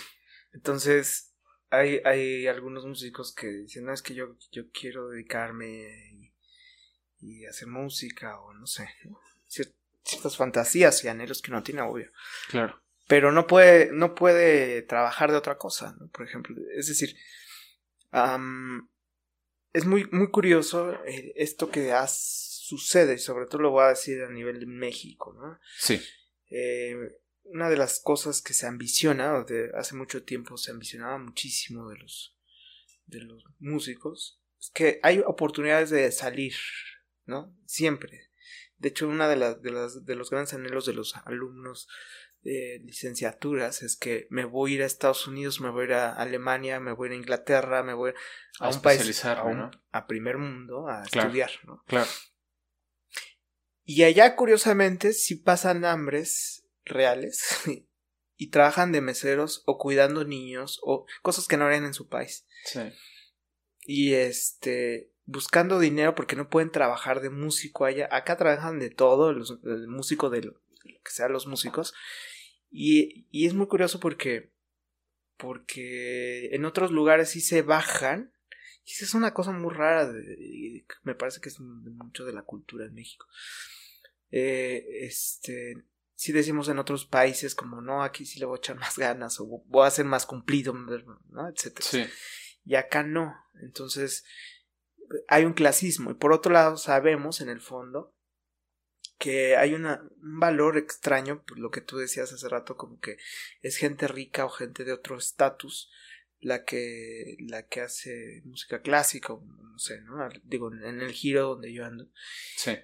Y socialmente sí, sí te tratan a veces también así como distinto, ¿no? O sea, ah, toca, toca piano, o, ah, es que da clase en el conservatorio y así como... Y uno dice, no, pero bueno, es un trabajo más y ya, punto, ¿no? Eh, la verdad es que a veces pensaría en hacer también otras cosas, ¿no? Pero yo creo que en general, eh, me parece que, que también estamos, eh, ya me cuento, ¿no? Me pienso también de otra generación. Estamos en otra generación donde afortunadamente eh, vemos, tenemos otra realidad, incluso a nivel moral, ¿no? Eh, es decir, hemos pasado ya eh, otras circunstancias donde yo todavía recuerdo, donde los maestros formándome en el conservatorio, por ejemplo, alguien con, con gorra, con cachucha en un salón, mm, claro. lo molestaban, ¿no? Y decían que, vienes a qué hacer deporte. Sí. O, o este cosas muy interesantes como, como si te traías perforaciones o si alguien que traía el cabello pintado, por ejemplo, era ya visto rarísimo, ¿no? A mí todavía me toca. Ahora veo, ahora, eh, ahora veo todo que todo es igual y puede llegar alguien con falda eh, y o eh. con pantalón, con short, con, ¿no? Y, y eso no es tan importante, ¿no? Claro. Lo que sí creo es que hoy en día la diferencia no es diferencia también creo. Es decir, ahora hay tanta diferencia que ya nadie está marcando nada, ¿no? Sí, sí, sí. En general, y es mucho más volátil todo, a su vez. Claro, y aparte, ¿quién decide qué está bien y qué está Exacto. estamos en esa realidad también donde hay una especie de, de fuga, de liquidez, ¿no? Sí. Y, y en ese sentido, a veces también, gracias a, otros tipos de, de, discursos que hay en, en, general en las redes, en, en todos lados, la idea de que el tú puedes lograr todo también nos permea a todos nosotros. Entonces, y a veces no es cierto. No. Sí. a veces la. ¿cómo, cómo, se llama eso? El, ah, el optimismo. Eh, a veces te estanca más. Totalmente. El hecho de, de. Tú puedes hacer lo que quieras o tú puedes ser quien quieras ser. Eh, es una fantasía que pues, la verdad es que me, nos acomoda, ¿no? Sí. Totalmente. Pero hay algo muy importante en general para todo lo que hacemos, que es si no tenemos conocimiento, habilidad, técnica, disciplina, no sale. Claro. Esto, esto puede ser desde barrer tu propia casa, limpiar tu baño, hacerte el desayuno, que es responsabilizarte a veces de ti mismo. Sí, claro. Hasta tocar una sonata, ¿no? O producir una, un programa o producir este un concierto ya sea para un grupo pop o para una orquesta sinfónica, ¿no? O sea, eh, eh, si no hay las habilidades, los conocimientos, una formación muy seria, muy, no sale, ¿no? O sea, y, y lo que vemos también es que hay una realidad donde nos empuja muchísimo. Eh, a tener lana, ¿no? También. Claro. Porque cada vez nos cuesta más tener las cosas que consumimos. Internet, simplemente. O sea, necesitamos eso. Entonces, en, ese sentido, eh, yo creo que la, los músicos en formación y que están empezando, están todavía con mucho estrés en querer, en, me parece, en querer llegar a esos ideales donde como todos lo pueden hacer, y donde hoy podemos todos emprender y hoy todos podemos, no creo. O sea, en el fondo hay también una, una, realidad otra donde si no tienes ciertos tiempos, conocimientos, no te va a salir nada. Claro. Y, y hay una, yo creo que hay una ensoñación de eso de, del, del trabajo, del éxito, del dinero, del alcance, de todo eso. Y que algunos están así bien pirados y no lo hacen, ¿no? No, claro, y justamente con mi amigo Sergio estábamos platicando de que si te vas a dedicar a música, en primera sepas que tal vez no va a haber varo de principio. Y tal vez eh, no como lo esperas. Eh, si, si lo que estás buscando es dinero, la música, pues no, no es para ti, ¿no? Y, y, me refiero actualmente, porque ¿cuántas personas no hay ahí con el OnlyFans? Eh, no sé si sabes qué es. Y, o por ejemplo, mm, yo no estoy en contra de los gamers, que son personas que juegan videojuegos y, y que están ganando dinero de esto. Eso está muy chido. De hecho, se me hace como uno de los empleos nuevos. Pero hay muchas quejas, por ejemplo, de personas que venden fotos de sus pies a través de esta página de OnlyFans. Y, y es lo que te comentaba hace rato, ¿no? Para... Tú puedes crear un producto que el mundo no sabe que lo necesitaba o que no sabe que lo quería, ¿no? Eh, ¿Cuántas personas no hay? O sea, se quejan de, es que ¿por qué vendes fotos de tus pies? alguien lo está comprando. ¿Por qué no aprovechar eso, no? Entonces, eh, a lo que, bueno, a lo que iba con esto es que actualmente hay muchísimas maneras de hacer dinero y la música sí también tiene sus maneras de hacer dinero, claro que sí, pero si te vas a dedicar como tal vez eh, eh, con el pensamiento romántico de, de, el artista, que sepas, o por lo menos aquí en México, que sepas que tal vez no, no va a funcionar al mero principio, a menos que seas constante, que como dices es, es necesario tener una disciplina, tener los conocimientos para hacerlo. Y también hace, creo que ayer escuchaba que el condicionamiento, o, más bien la condición humana también era mucho de la repetición. O sea, que el, humano si no tiene hábitos, no, no se hace, no los crea. O bueno, más bien, si no tiene, si no crea hábitos, no llega a una meta que se propone. Porque es justamente, si quieres crear músculo, no, no, no haces ejercicio solamente una semana, haces ejercicio muchísimo tiempo. Si quieres tal vez Em, generar buena afinación. No, no, no generas buena afinación por estudiar una hora, una vez a la semana, afinación. Tiene que ser todos los días, ¿no? Entonces, sí, sí es algo que creo que es fundamental. Y, además, por otro lado, el, el hecho de generar la música, ser músico o el tocar un instrumento o cantar o, o lo, lo, que sea en este ámbito, tiene muchas aristas, ¿no? Muy interesantes. Y, pero una de ellas, más allá de, de, elevarnos y pensar y cosas así, tiene la, la, función que la música, yo, yo luego la pienso en una especie de artesanía, ¿no? Donde estás como con un pedazo de madera o con un pedazo de, piedra y le estás dando, dando un año, dos, tres, cuatro, sí, veinte años. y a veces te sale algo y en, el caso de la música dices, bueno, otra vez, y híjole, ya no me salió, y luego, uy, ya se me rompió. Pero no es el hecho, de, para mí no es el hecho de que te salga, sino el hecho de seguirlo haciendo siempre, es decir, es el hecho de estar, permanecer, ¿no? Y, y la verdad es que en, el caso de la música, o, eres músico, uno, uno tiene una relación también con su instrumento musical. O, algunos tienen una relación muy, muy interesante por cuando, cuando son cantantes. Claro. Una relación con su propio cuerpo distinta, en verdad, a, lo que a lo que quizá los que no cantamos o no nos dedicamos a eso lo tenemos con nuestro cuerpo, ¿no? Y en ningún, en ningún momento pensar, yo creo también, ¿no? De que es, eh, en esta superioridad moral que a veces también podemos llegar a hacer.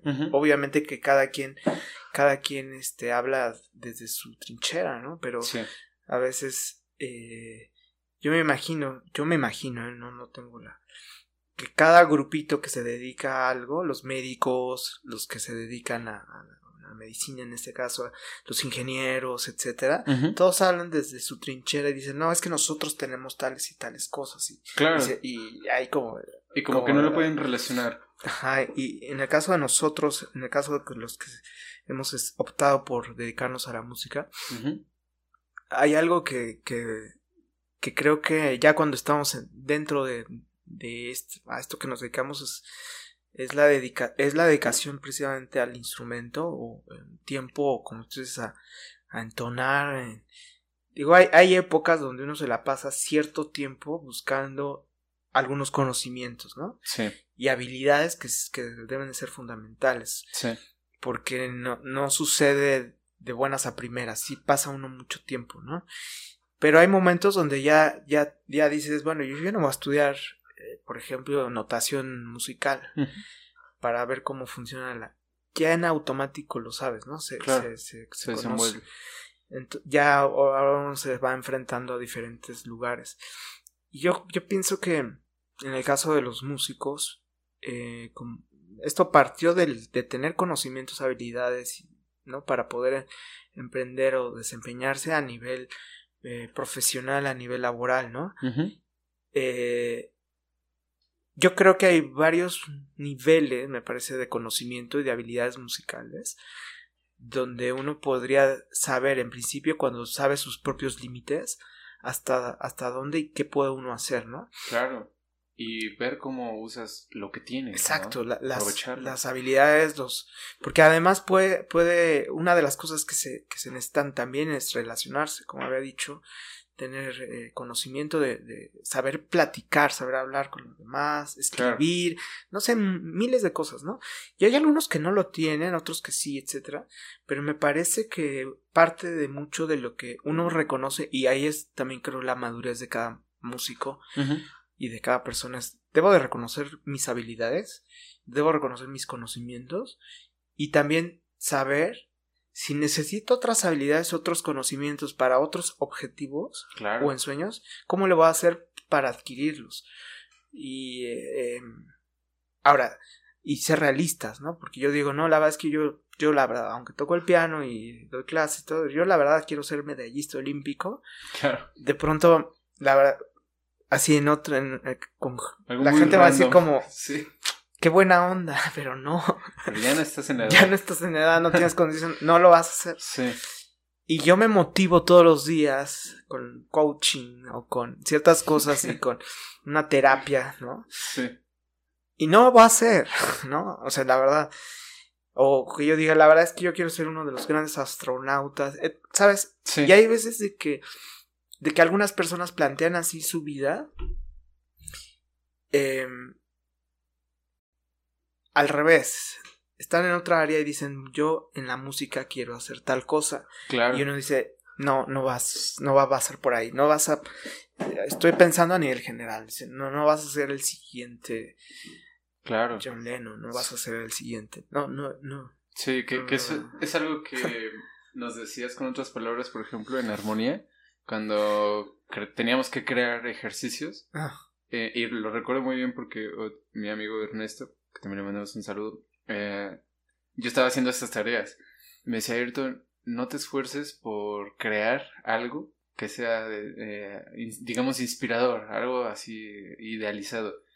Y me dice, simplemente haz lo que tienes con el cifrado y ya no te la compliques, porque no vas a ser el siguiente John Lennon, no vas a ser el siguiente Bowser. Y yo, tienes razón. claro, no, y además, además, este. Además era un ejercicio, ¿no? Exacto. es como, ¿por qué? ¿Por qué de un ejercicio no? Y, todo esto tiene mucho que ver, obvio, con, con una generación y unas maneras de luego proyectar nuestra propia vida, nuestra.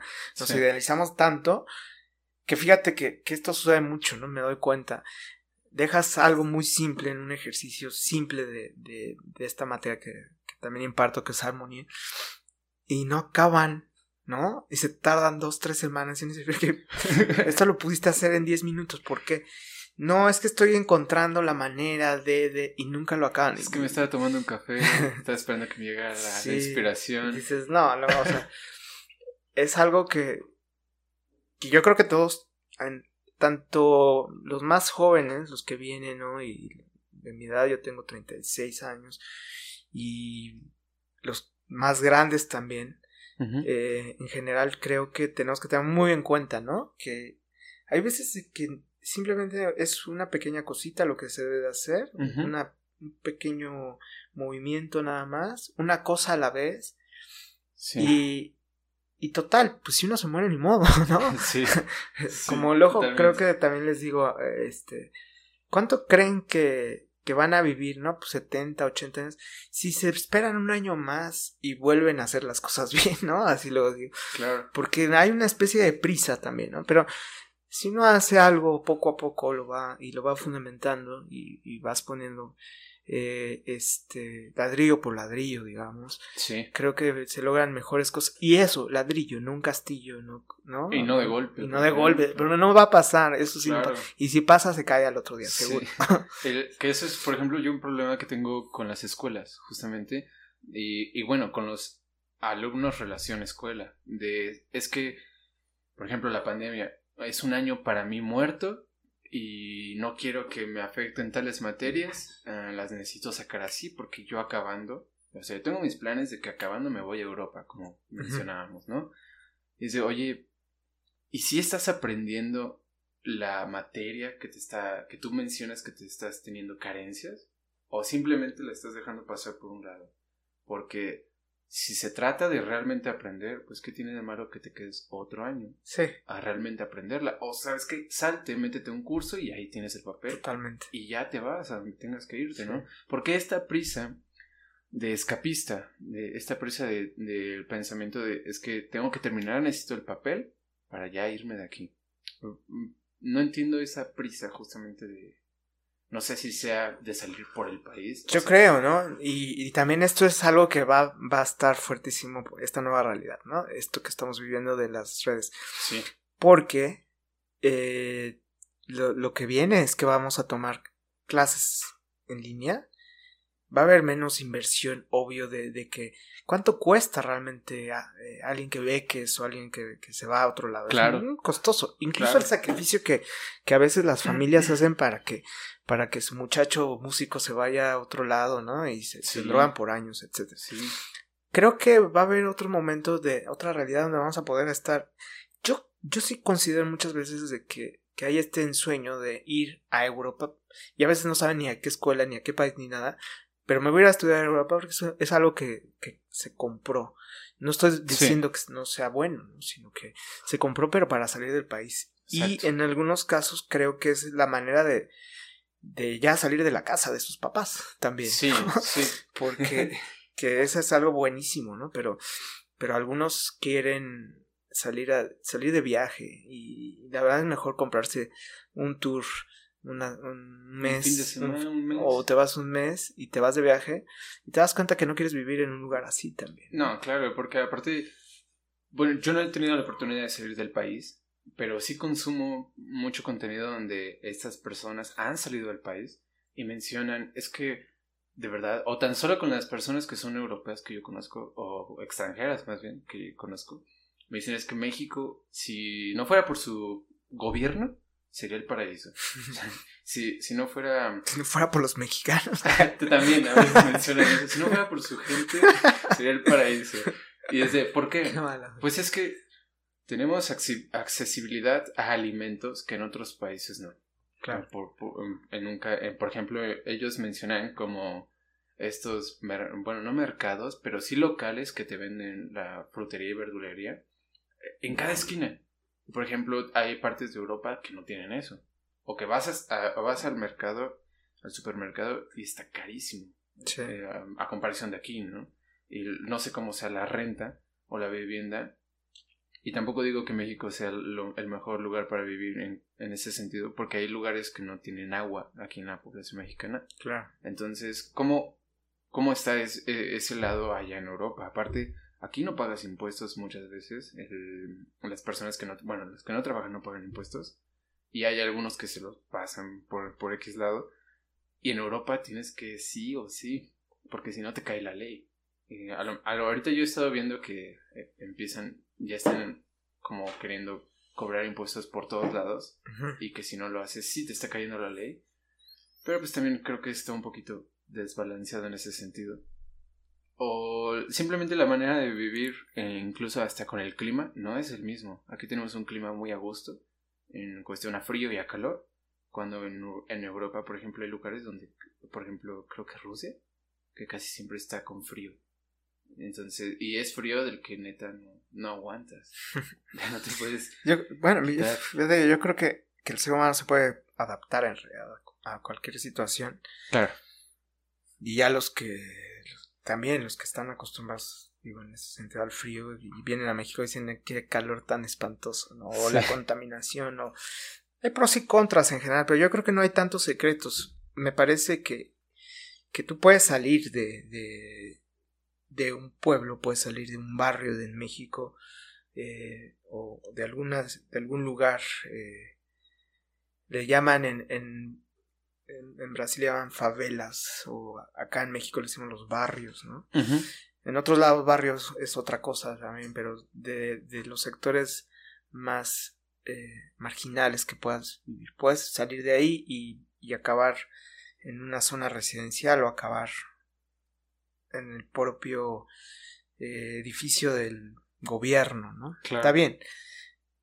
Pero puede ser que salgas de eso como persona o estar viviendo, estoy obviamente exagerando, viviendo en un castillo en, Europa o en Disneylandia, pero em, tú eres el mismo, ¿no? O sea, me parece, o uno es el mismo. Entonces, uno se puede llenar de, de dinero, de viajes, de ambiciones, pero si, si, si, el pensamiento es el mismo, no cambia. No, no pasa nada, ¿no? Simplemente son herramientas. Es, es, me parece que, que uno puede más bien eh, ir modificando sus maneras de, de, de ser o de, de, de, hacer lo que uno se proponga.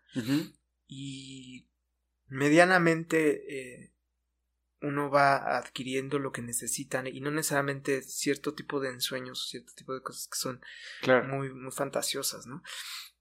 Y hay veces de que, de que, de que es necesario para, para, para producir, para hacer lo que uno quiere, necesita una cierta cantidad de dinero, necesita ciertos medios. Pero cuando uno va realizando sus objetivos, van apareciendo también esos medios. Claro. Porque finalmente eh, el dinero es un objeto también. Y tú puedes, tú puedes, de hecho, tu, tu objetivo es hacer dinero. Y, y, la verdad te puede ir bien en tu objetivo. Eh, algunos necesitan dinero para realizar sus objetivos. Claro. Pero si tu objetivo es el dinero, se puede hacer dinero, ¿no? Porque es, como, es, es, una cosa, ¿no? Sí. Ahora, creo que uno le da ciertos valores o ciertos cierto, sí, cierto valor al dinero que va más allá luego del dinero, ¿no? Sí.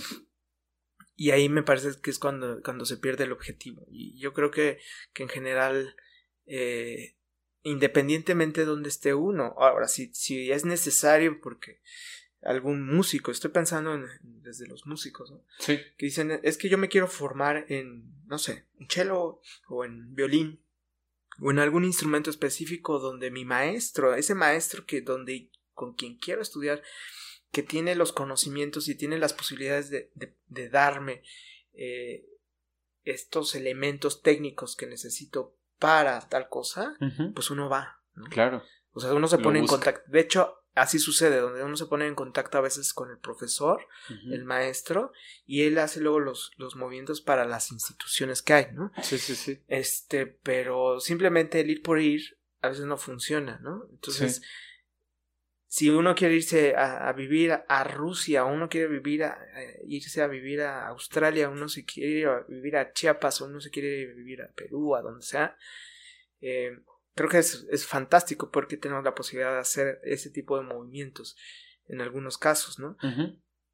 Pero creo que con todo el objetivo del mundo, ¿no? Eh, porque si no uno va a sufrir mucho, me parece. Sí, si uno va así nada más por ir. Sí. Es, es raro. Ah, bueno, o sea, no, no, no sé si con sin motivo. Eh, simplemente ir, no sé, desinhibirse un rato de la realidad. Sí. Es algo raro. Sí, me, parece muy raro. ¿Cómo, andas de tiempo? Es la una ocho. Pues no sé, como quieras. Ok, eh, llevamos una hora y media. Este, yo quería platicar un poquito, justamente haciendo esta investigación sobre ti. Vi que tenías, bueno, que eres el coautor del libro de 150 años de educación musical en México y que fue un libro para el aniversario del conservatorio. Ajá. Y también vi que tenías eh, un, no sé si es tuyo, un, blog ahí en internet con publicaciones de escritos que habías hecho tú para revistas. Y justamente en uno hablas de la música en el cuerpo. Ah. Eh, no, lo, no, no, lo pude descargar, no, no sé por qué, pero sí anoté que, que mencionaba que en este escrito pretendías un, una, hacer una reflexión sobre la temática del cuerpo desde el punto de vista del psicoanálisis.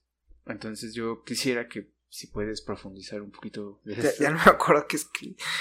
O, Pero, no, sí, en general, el, el, yo relaciono mucho el, o en ese descrito, Ajá.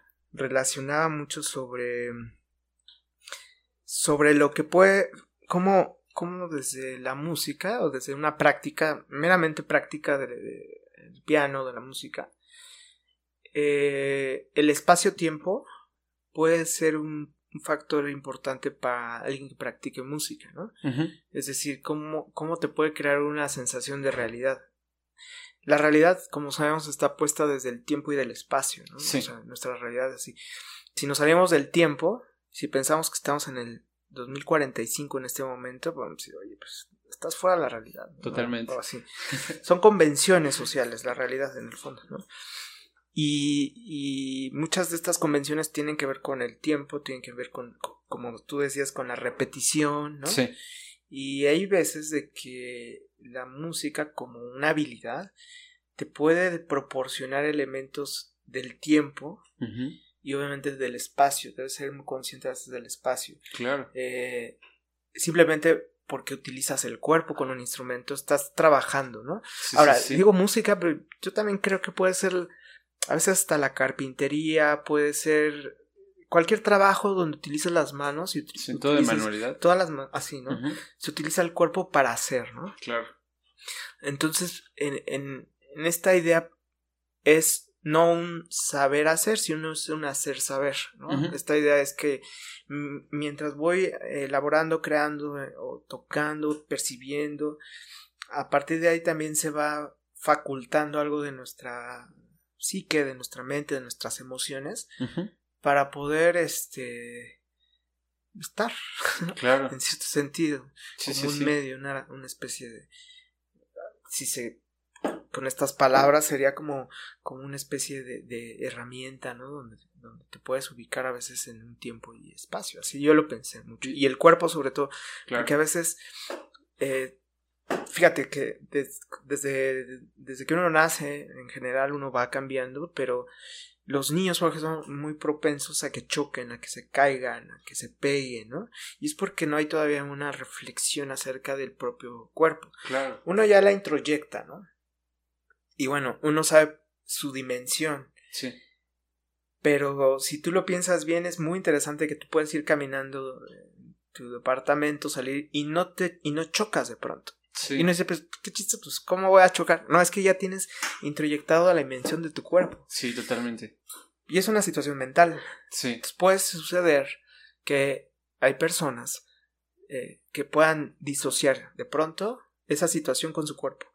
Y, y en ese sentido, donde hay choques, donde hay, eh, donde se lastiman incluso sin querer, inconscientemente, hay, hay momentos donde pueden llegar a lastimarse y otros, otros, en otros casos donde de pronto pierden la sensación de tiempo y espacio.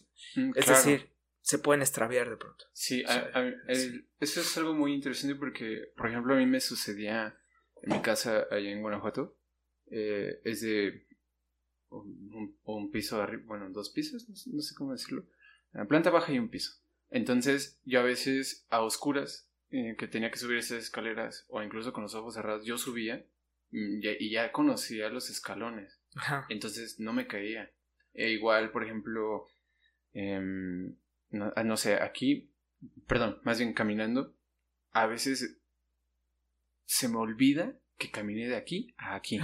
Y de un momento, sí caminé este, este cachito o solo pasó por o no pasó y, a veces me doy cuenta que hago cosas, eh, sobre todo caminar y no recuerdo haber bajado las escaleras. Claro. O cerrar, haber cerrado la puerta incluso. Es como es, es raro. y, y es muy cierto en cuestión ya como instrumentista, como ejecutante, que sí debes de tener, eh, primero que nada, el tiempo, claro, pero justamente este espacio, a veces no, lo, lo que mencionabas el otro día en clase, uno como músico a veces se cuestiona el tamaño de la puerta, si va a caber mi piano o si no va a caber. En, bueno, en este sentido como, como instrumentista o por necesidad. Es, es algo muy curioso porque sí es indispensable en, pues en los músicos, pero también hay, hay momentos en los que tienes que saber que tu cuerpo es totalmente una herramienta y todo lo manejas a partir de acá, ¿no? Del cerebro. Todo, ah, no sé si decir de la conciencia, de la autorreflexión. Pues, pues más de, de todo, ¿no? No sé, de, tu conciencia, de, cierta manera, de, de varios lazos que hay que, incluso que a veces no, todavía no conocemos muy bien cómo está funcionando el cerebro en general, sí. las neuronas o todo lo que hay ahí. Pero es muy interesante esto que, que dices, ¿no? A veces uno no sabe, no se da cuenta que ya llegó a su casa, va de un lado a otro. Tú, tú dices, pues yo voy por allá y uno está pensando cosas. Sí, claro. Incluso así, imaginando el futuro, ¿no? O el pasado y no sé. Uno, se, uno anda en la mente, ¿no? Sí. Y de pronto dices, ah, pues ya llegué a mi casa. Y no nos damos cuenta que hicimos un recorrido de algunos kilómetros donde. Y donde no chocamos, donde, donde algo pasó. Y, y todo eso, eso, eso pertenece al propio ser, ¿no? Claro. Y, y lo que lo que algo de lo que motivó este trabajo, este escrito tenía que ver con justamente como en la reflexión de y pero y qué pasa cuando cuando cuando se hay una disociación cuando de pronto hay personas y esto a nivel digamos que, que psíquico no o a nivel como un problema mental no no sé. Qué sucede con las personas que de pronto de pronto abren la puerta de su casa porque eso sucede y dicen, no, no voy a salir porque tengo miedo que me pase algo. Claro, no sabe. Claro. ¿No? ¿Y qué sucede con las personas que de pronto están en un lugar y se desubican? Eso nos pasa luego, ¿no? O sea, como que uno dice, ay, espérame, espérame. ah, ya, ya me ubiqué. Sí. Es rápido. Pero ¿qué sucede cuando esa, eso se, se prolonga? Se permanece. ¿no? Y claro que hay, hay, algún, hay algunas personas que les, que les sucede y en ese sentido hay una obstrucción social, personal, emocional y que y que a veces eh, también en ese camino que yo, yo he tomado también hacia el psicoanálisis y a estas áreas, de pronto he escuchado algunas cosas, ¿no? O he visto algunas cosas donde, donde uno dice, órale, qué, qué interesante, claro, acá del otro lado pensando en, en, la orquesta y no sé qué, pero la realidad de otras personas es esta qué interesante, qué fuerte, ¿no? Como, es otro mundo. Sí. Y, y, el planteamiento ahí de, de, este, de este escrito tenía que ver con que cómo, cómo a veces el trabajo con música hace que ese tipo de, eh, de fracturas, por decirlo así, de la realidad, la música a veces pueda eh, taparlas. pueda incluso tejer algo, ¿no? Mm, claro. Como una sutura, ¿no? No como una no como algo que cure, ¿no? Sino como que algo como que como está fragmentado, que la música haga una especie de hilo y se una, eh, es mi idea en el fondo, ¿no? Eh, y eso está muy loco porque, por ejemplo, recuerdo eh, haber leído La náusea de Paul Sartre y justamente en una parte menciona, bueno, el, el libro en sí es como una autobiografía. Muchos dicen que realmente Sartre es el personaje que está en el libro. Y hay un momento en donde el tipo está en, la en una cafetería, hay más comensales, hay meseros, y él está ahí sentado y dice, esto me produce la náusea. Yo lo tomo como asco, no sé cómo decirlo, pero dice, esto me produce la náusea. Si yo no le diera la importancia a los comensales, si yo no le diera la importancia a los meseros, no existirían. Porque el, el existir es justamente darles ese peso hacerlos presente en tu narrativa, hacerlos presente en, por lo tanto, en tu entorno, ¿no? Entonces, a veces uno va caminando y va de un lado a su casa, por ejemplo, y tal vez alguien chocó y no se dio cuenta, ¿no? Y, ese choque tal vez para él no existió. Pero si, lo, si empieza como tal vez a rascar en su memoria y decir, claro, cuando venía por la calle tal, había un choque. Entonces el, choque para él sí existió. Y, y, eso es algo muy curioso porque ya estando... Me cuesta asociarlo un poquito con la música, porque es como... o sea que si yo estoy estudiando y estoy haciendo esto y estoy haciendo lo que el otro día te preguntaba, si no hay nadie escuchándolo, salvo yo, sí existe. Bueno, si estoy yo y le estoy dando la importancia, existe. Pero ¿cómo Ah, ¿cómo quito esta relación, no? O con las personas que mencionas de que yo a veces digo, pues quién sabe, está ido. Claro. está, está en otro mundo, está, está en un viaje. Pero realmente están pensando en su mundo o lo que sea que, que estén atravesando en su mente. Y no significa que no sea una verdad. O, o que esté mal esa persona, ¿no? A ojos de otras personas. Sí. ok, estás en, en tu pedo. Claro. estás, estás, muy metido en lo tuyo, no tiene nada de malo. Pero justamente eso a veces me cuesta como... No sé cómo, cómo mencionarlo, pero... como volver a decir, volver a aterrizar una vez que lo haces, decir, ah, perdón, es que no sé cómo explicarte, simplemente me, me fui un minuto, ¿no? Estaba pensando en, en el metrobús tal vez, o estaba pensando en cómo resolver tal pasaje. Claro.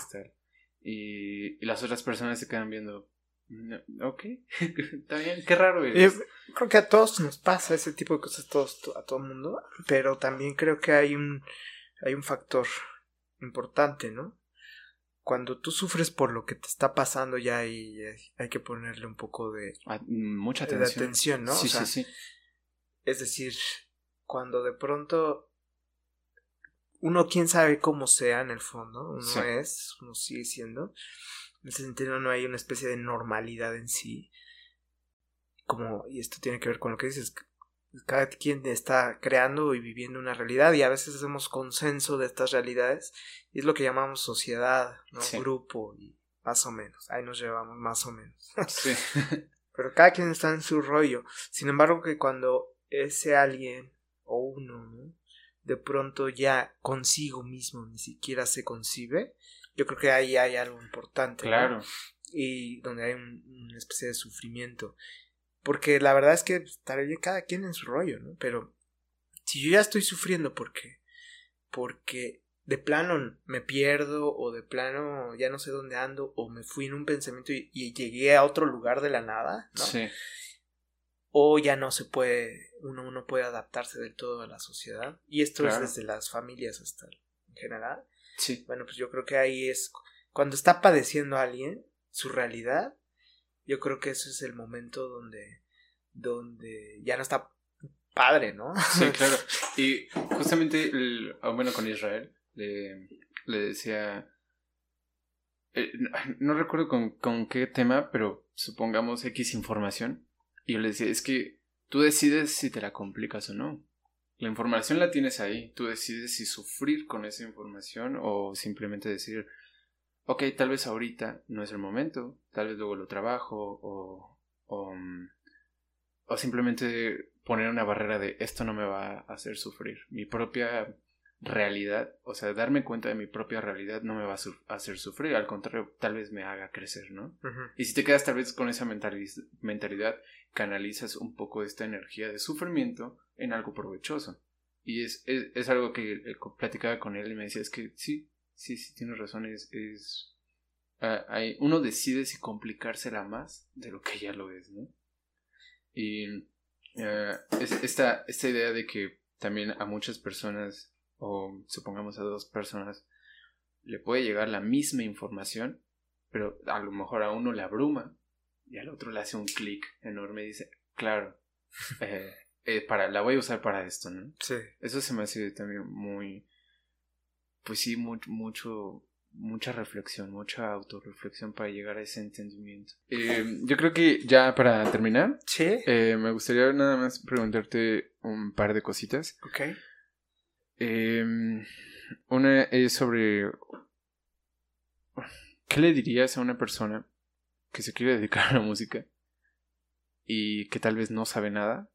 E independientemente si, si, es una persona, digamos, grande de edad, eh, más de 20 años, más de 20, ah, ajá, más de 25 años tal vez, a igual a una persona que está viendo tal vez esto o que tal vez lo está escuchando y no sé, tiene a un hijo, supongamos, que quiere decir, es que yo siempre quise estudiar música, mis papás no me dejaron, pero ahora tengo un hijo, no lo voy a poner ese alto, ¿no?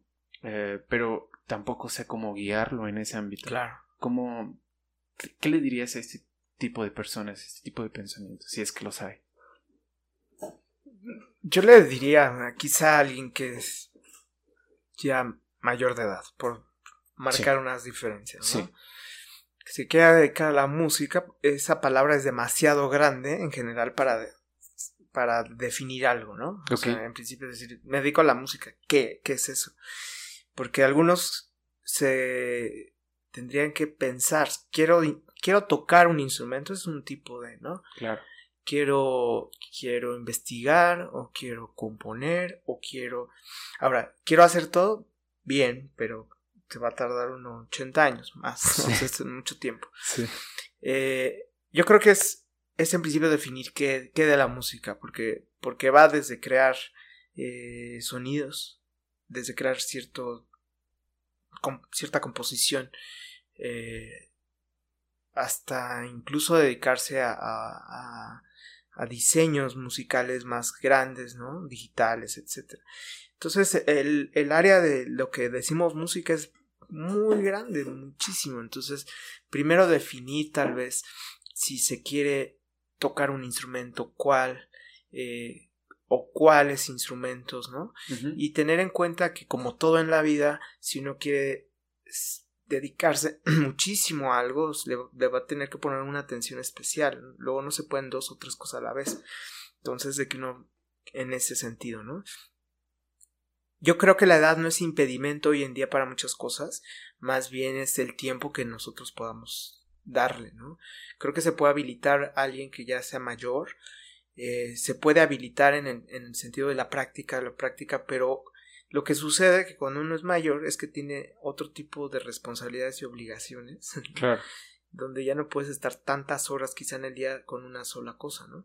Claro. Y también, ¿no? Ser, ser muy, muy coherentes consigo mismo para saber qué se quiere, hacia dónde se va. Si alguien quiere dedicarse a la escena o a, a cuestiones así, de estar en el escenario, no sé, en la música rock, pop, el camino en realidad lo tienen ya las productoras y eso, ¿no? O sea, ya está muy definido, son empresas, pues. Y en el caso de la, de la música de concierto, la música clásica, eh, siempre está muy relacionada, en el caso de México, con las instituciones profesionales de música, con las instituciones de cultura, que principalmente están auspiciadas por el gobierno, ¿no? Entonces, que se involucraran un poco más en esas áreas.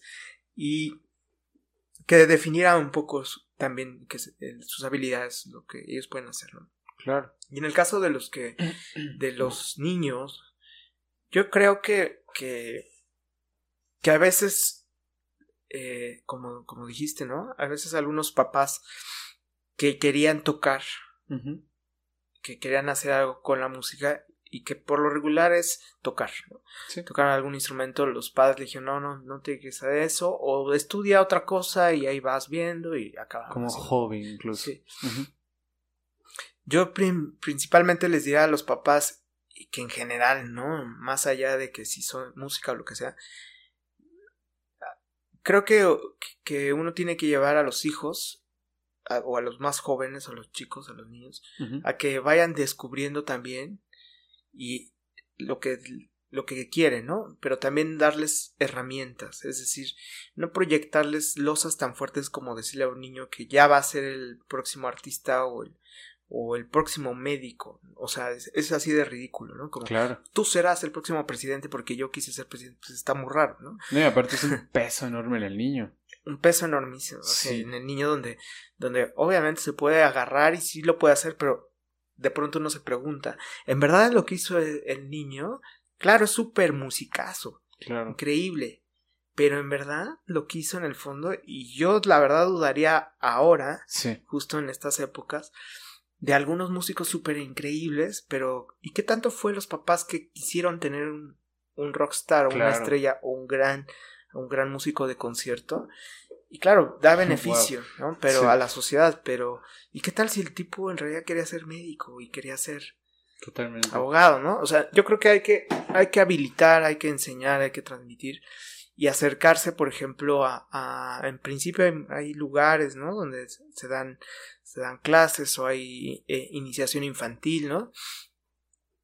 Y sobre todo si, si tienen quizá los medios, a lo mejor sería, sería bueno que, que, que tuvieran un acercamiento casi personal con algún profesor de música, creo. Sería para mí una, como una recomendación. Más allá de inscribirlos en academias o en lugares, yo lo que veo es que las academias en general buscan un evento a fin de año o mitad de semestre, ¿no? y donde los papás, digo, esto no es como un, gran secreto. Los papás van y se sienten contentos porque están grabando y están sacando fotos y se los enseñan a sus familiares. Sus familiares se sienten muy contentos por el monito que están criando. Sí, totalmente. Y, la verdad es que está bien, pero, pero seamos realistas, ¿no? Como que esa es la satisfacción de los papás, en el fondo. Y qué bueno, está padre. Pero si uno, si uno, o si los papás quieren ayudarle, en verdad no es que tengan que ser millonarios, ricos, ni nada. En verdad hay posibilidades donde un maestro, este maestro puede ser incluso hasta un alumno de música. Claro. Puede, puede impartir elementos, ¿no? Y, y qué mejor que alguien que se dedique con niños a enseñarles música. Eso sí está bueno. Eso está muy Entonces, eh, enseñar motricidad, etcétera. Entonces, bueno, esa es como mi recomendación en general. Mm, ok, el, ahorita que mencionaste todo esto, ah, justamente va de la mano con la última pregunta que te quiero hacerte. Es sobre si crees que debería haber un cambio en la educación de México, no solo hablando la escolarizada, eh, ni por parte del gobierno, estoy hablando de una educación, digamos, pues no sé si decir mental, en cuestión tal vez a familia núcleo y tal vez o al mismo individuo, tal vez el niño con esa educación de autorreflexión o inducida por los papás, no sé. Pero si crees que debería haber tal vez un cambio en educación en, aquí en México para que justamente la música eh, sea que, bueno, tanto la música como la ciencia, que son dos áreas que al país le aportan muchísimo al peso interno bruto, le aportan muchísimo y lo tienen rezagado esas dos áreas, ¿no? Como que de menor importancia en comparación de, por ejemplo, tal vez el fútbol, por, poner un ejemplo. ¿Crees que debería, o cuál crees tú que debería existir en, en, cambio para que pueda suceder justamente un progreso o tal vez una valorización de este medio? Híjole, yo creo que ahorita dijiste algo que he pensado mucho acerca de el fútbol. sí. Y es que el fútbol no le pertenece al gobierno.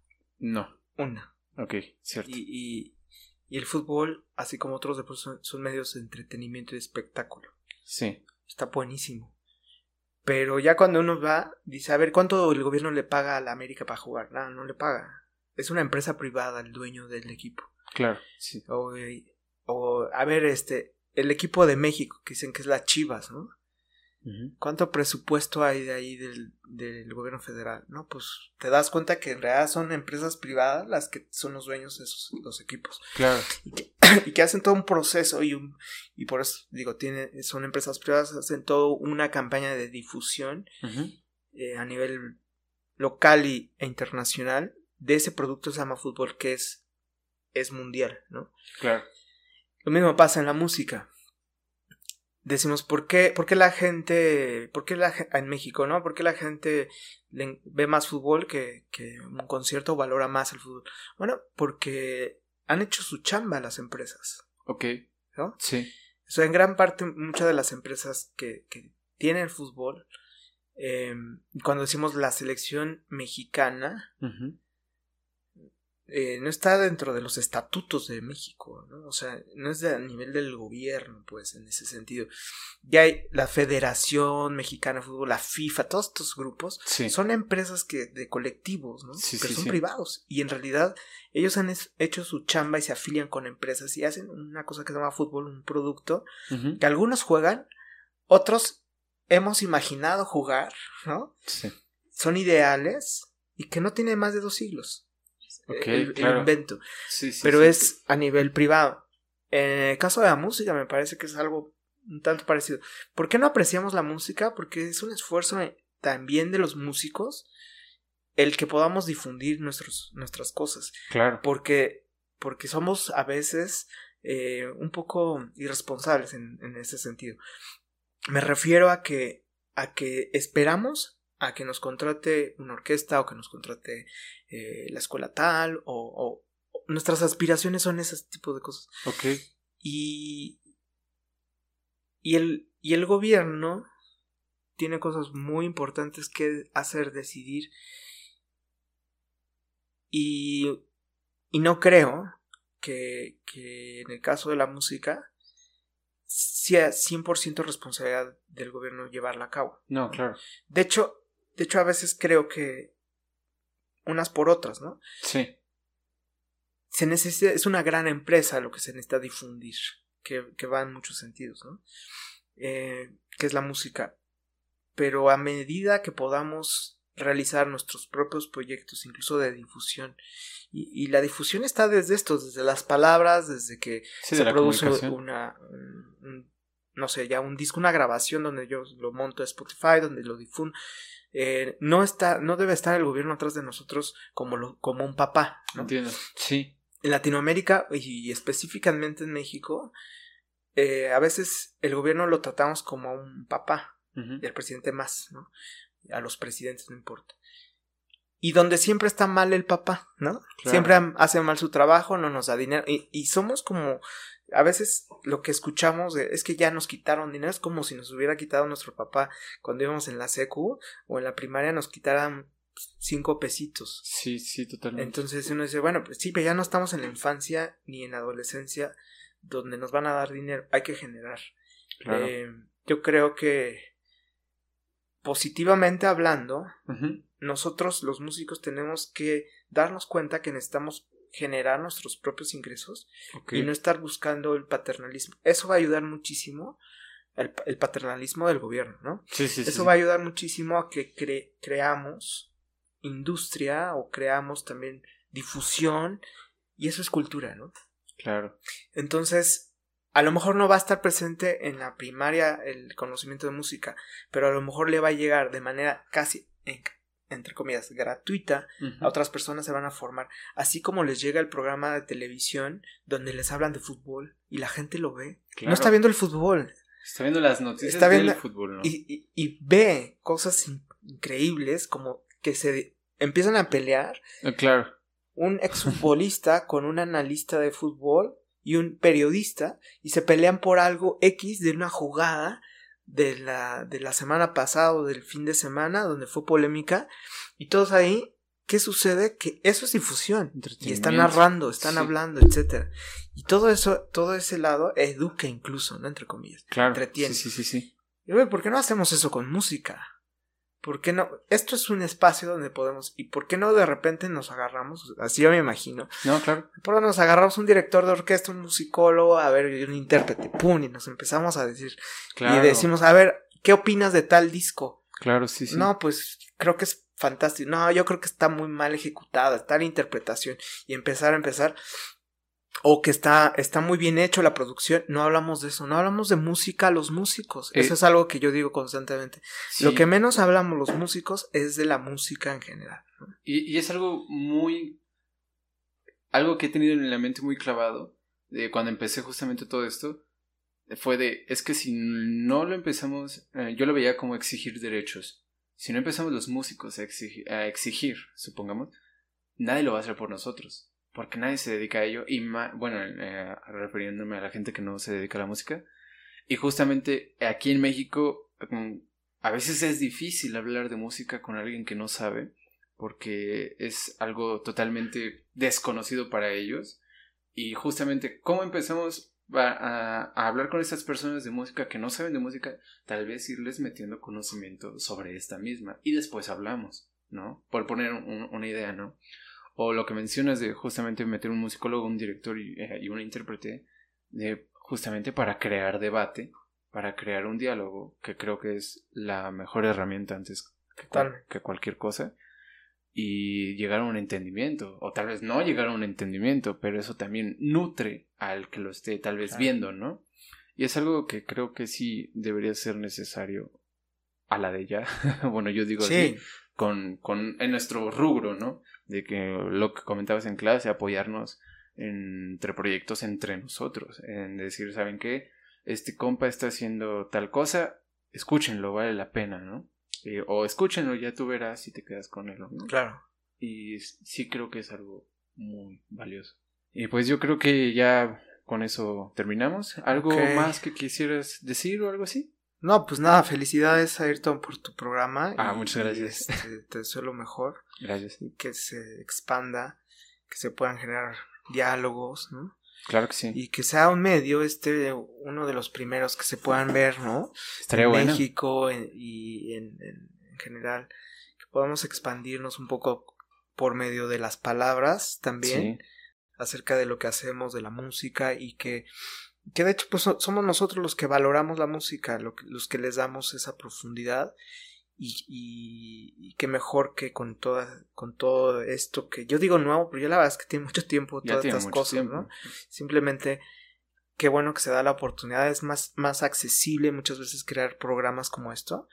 Eh, hay más apertura, es lo que yo veo, y yo creo que eso está, está buenísimo. Entonces, ojalá que, que sigas adelante con esto. Muchas gracias. La mejor de las suertes y, y que siempre sea este un espacio pues de reflexión, de, de sobre todo de, contenido, de plática, ¿no? Y lo mejor. Ojalá que esto lo sigas haciendo y en general todos los proyectos que hagas te salgan bien y, y bueno.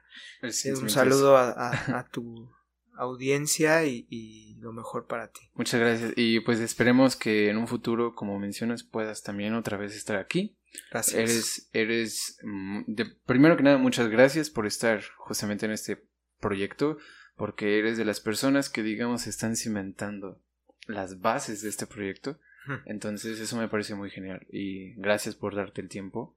Y pues nada, ya, ya escucharon aquí a Israel. Eh, cualquier cosa que si están escuchando esto en Spotify, váyanse a YouTube y ahí ya podrán también ver este, pues este video, ¿no? De este podcast. Y pues muchas gracias por escuchar.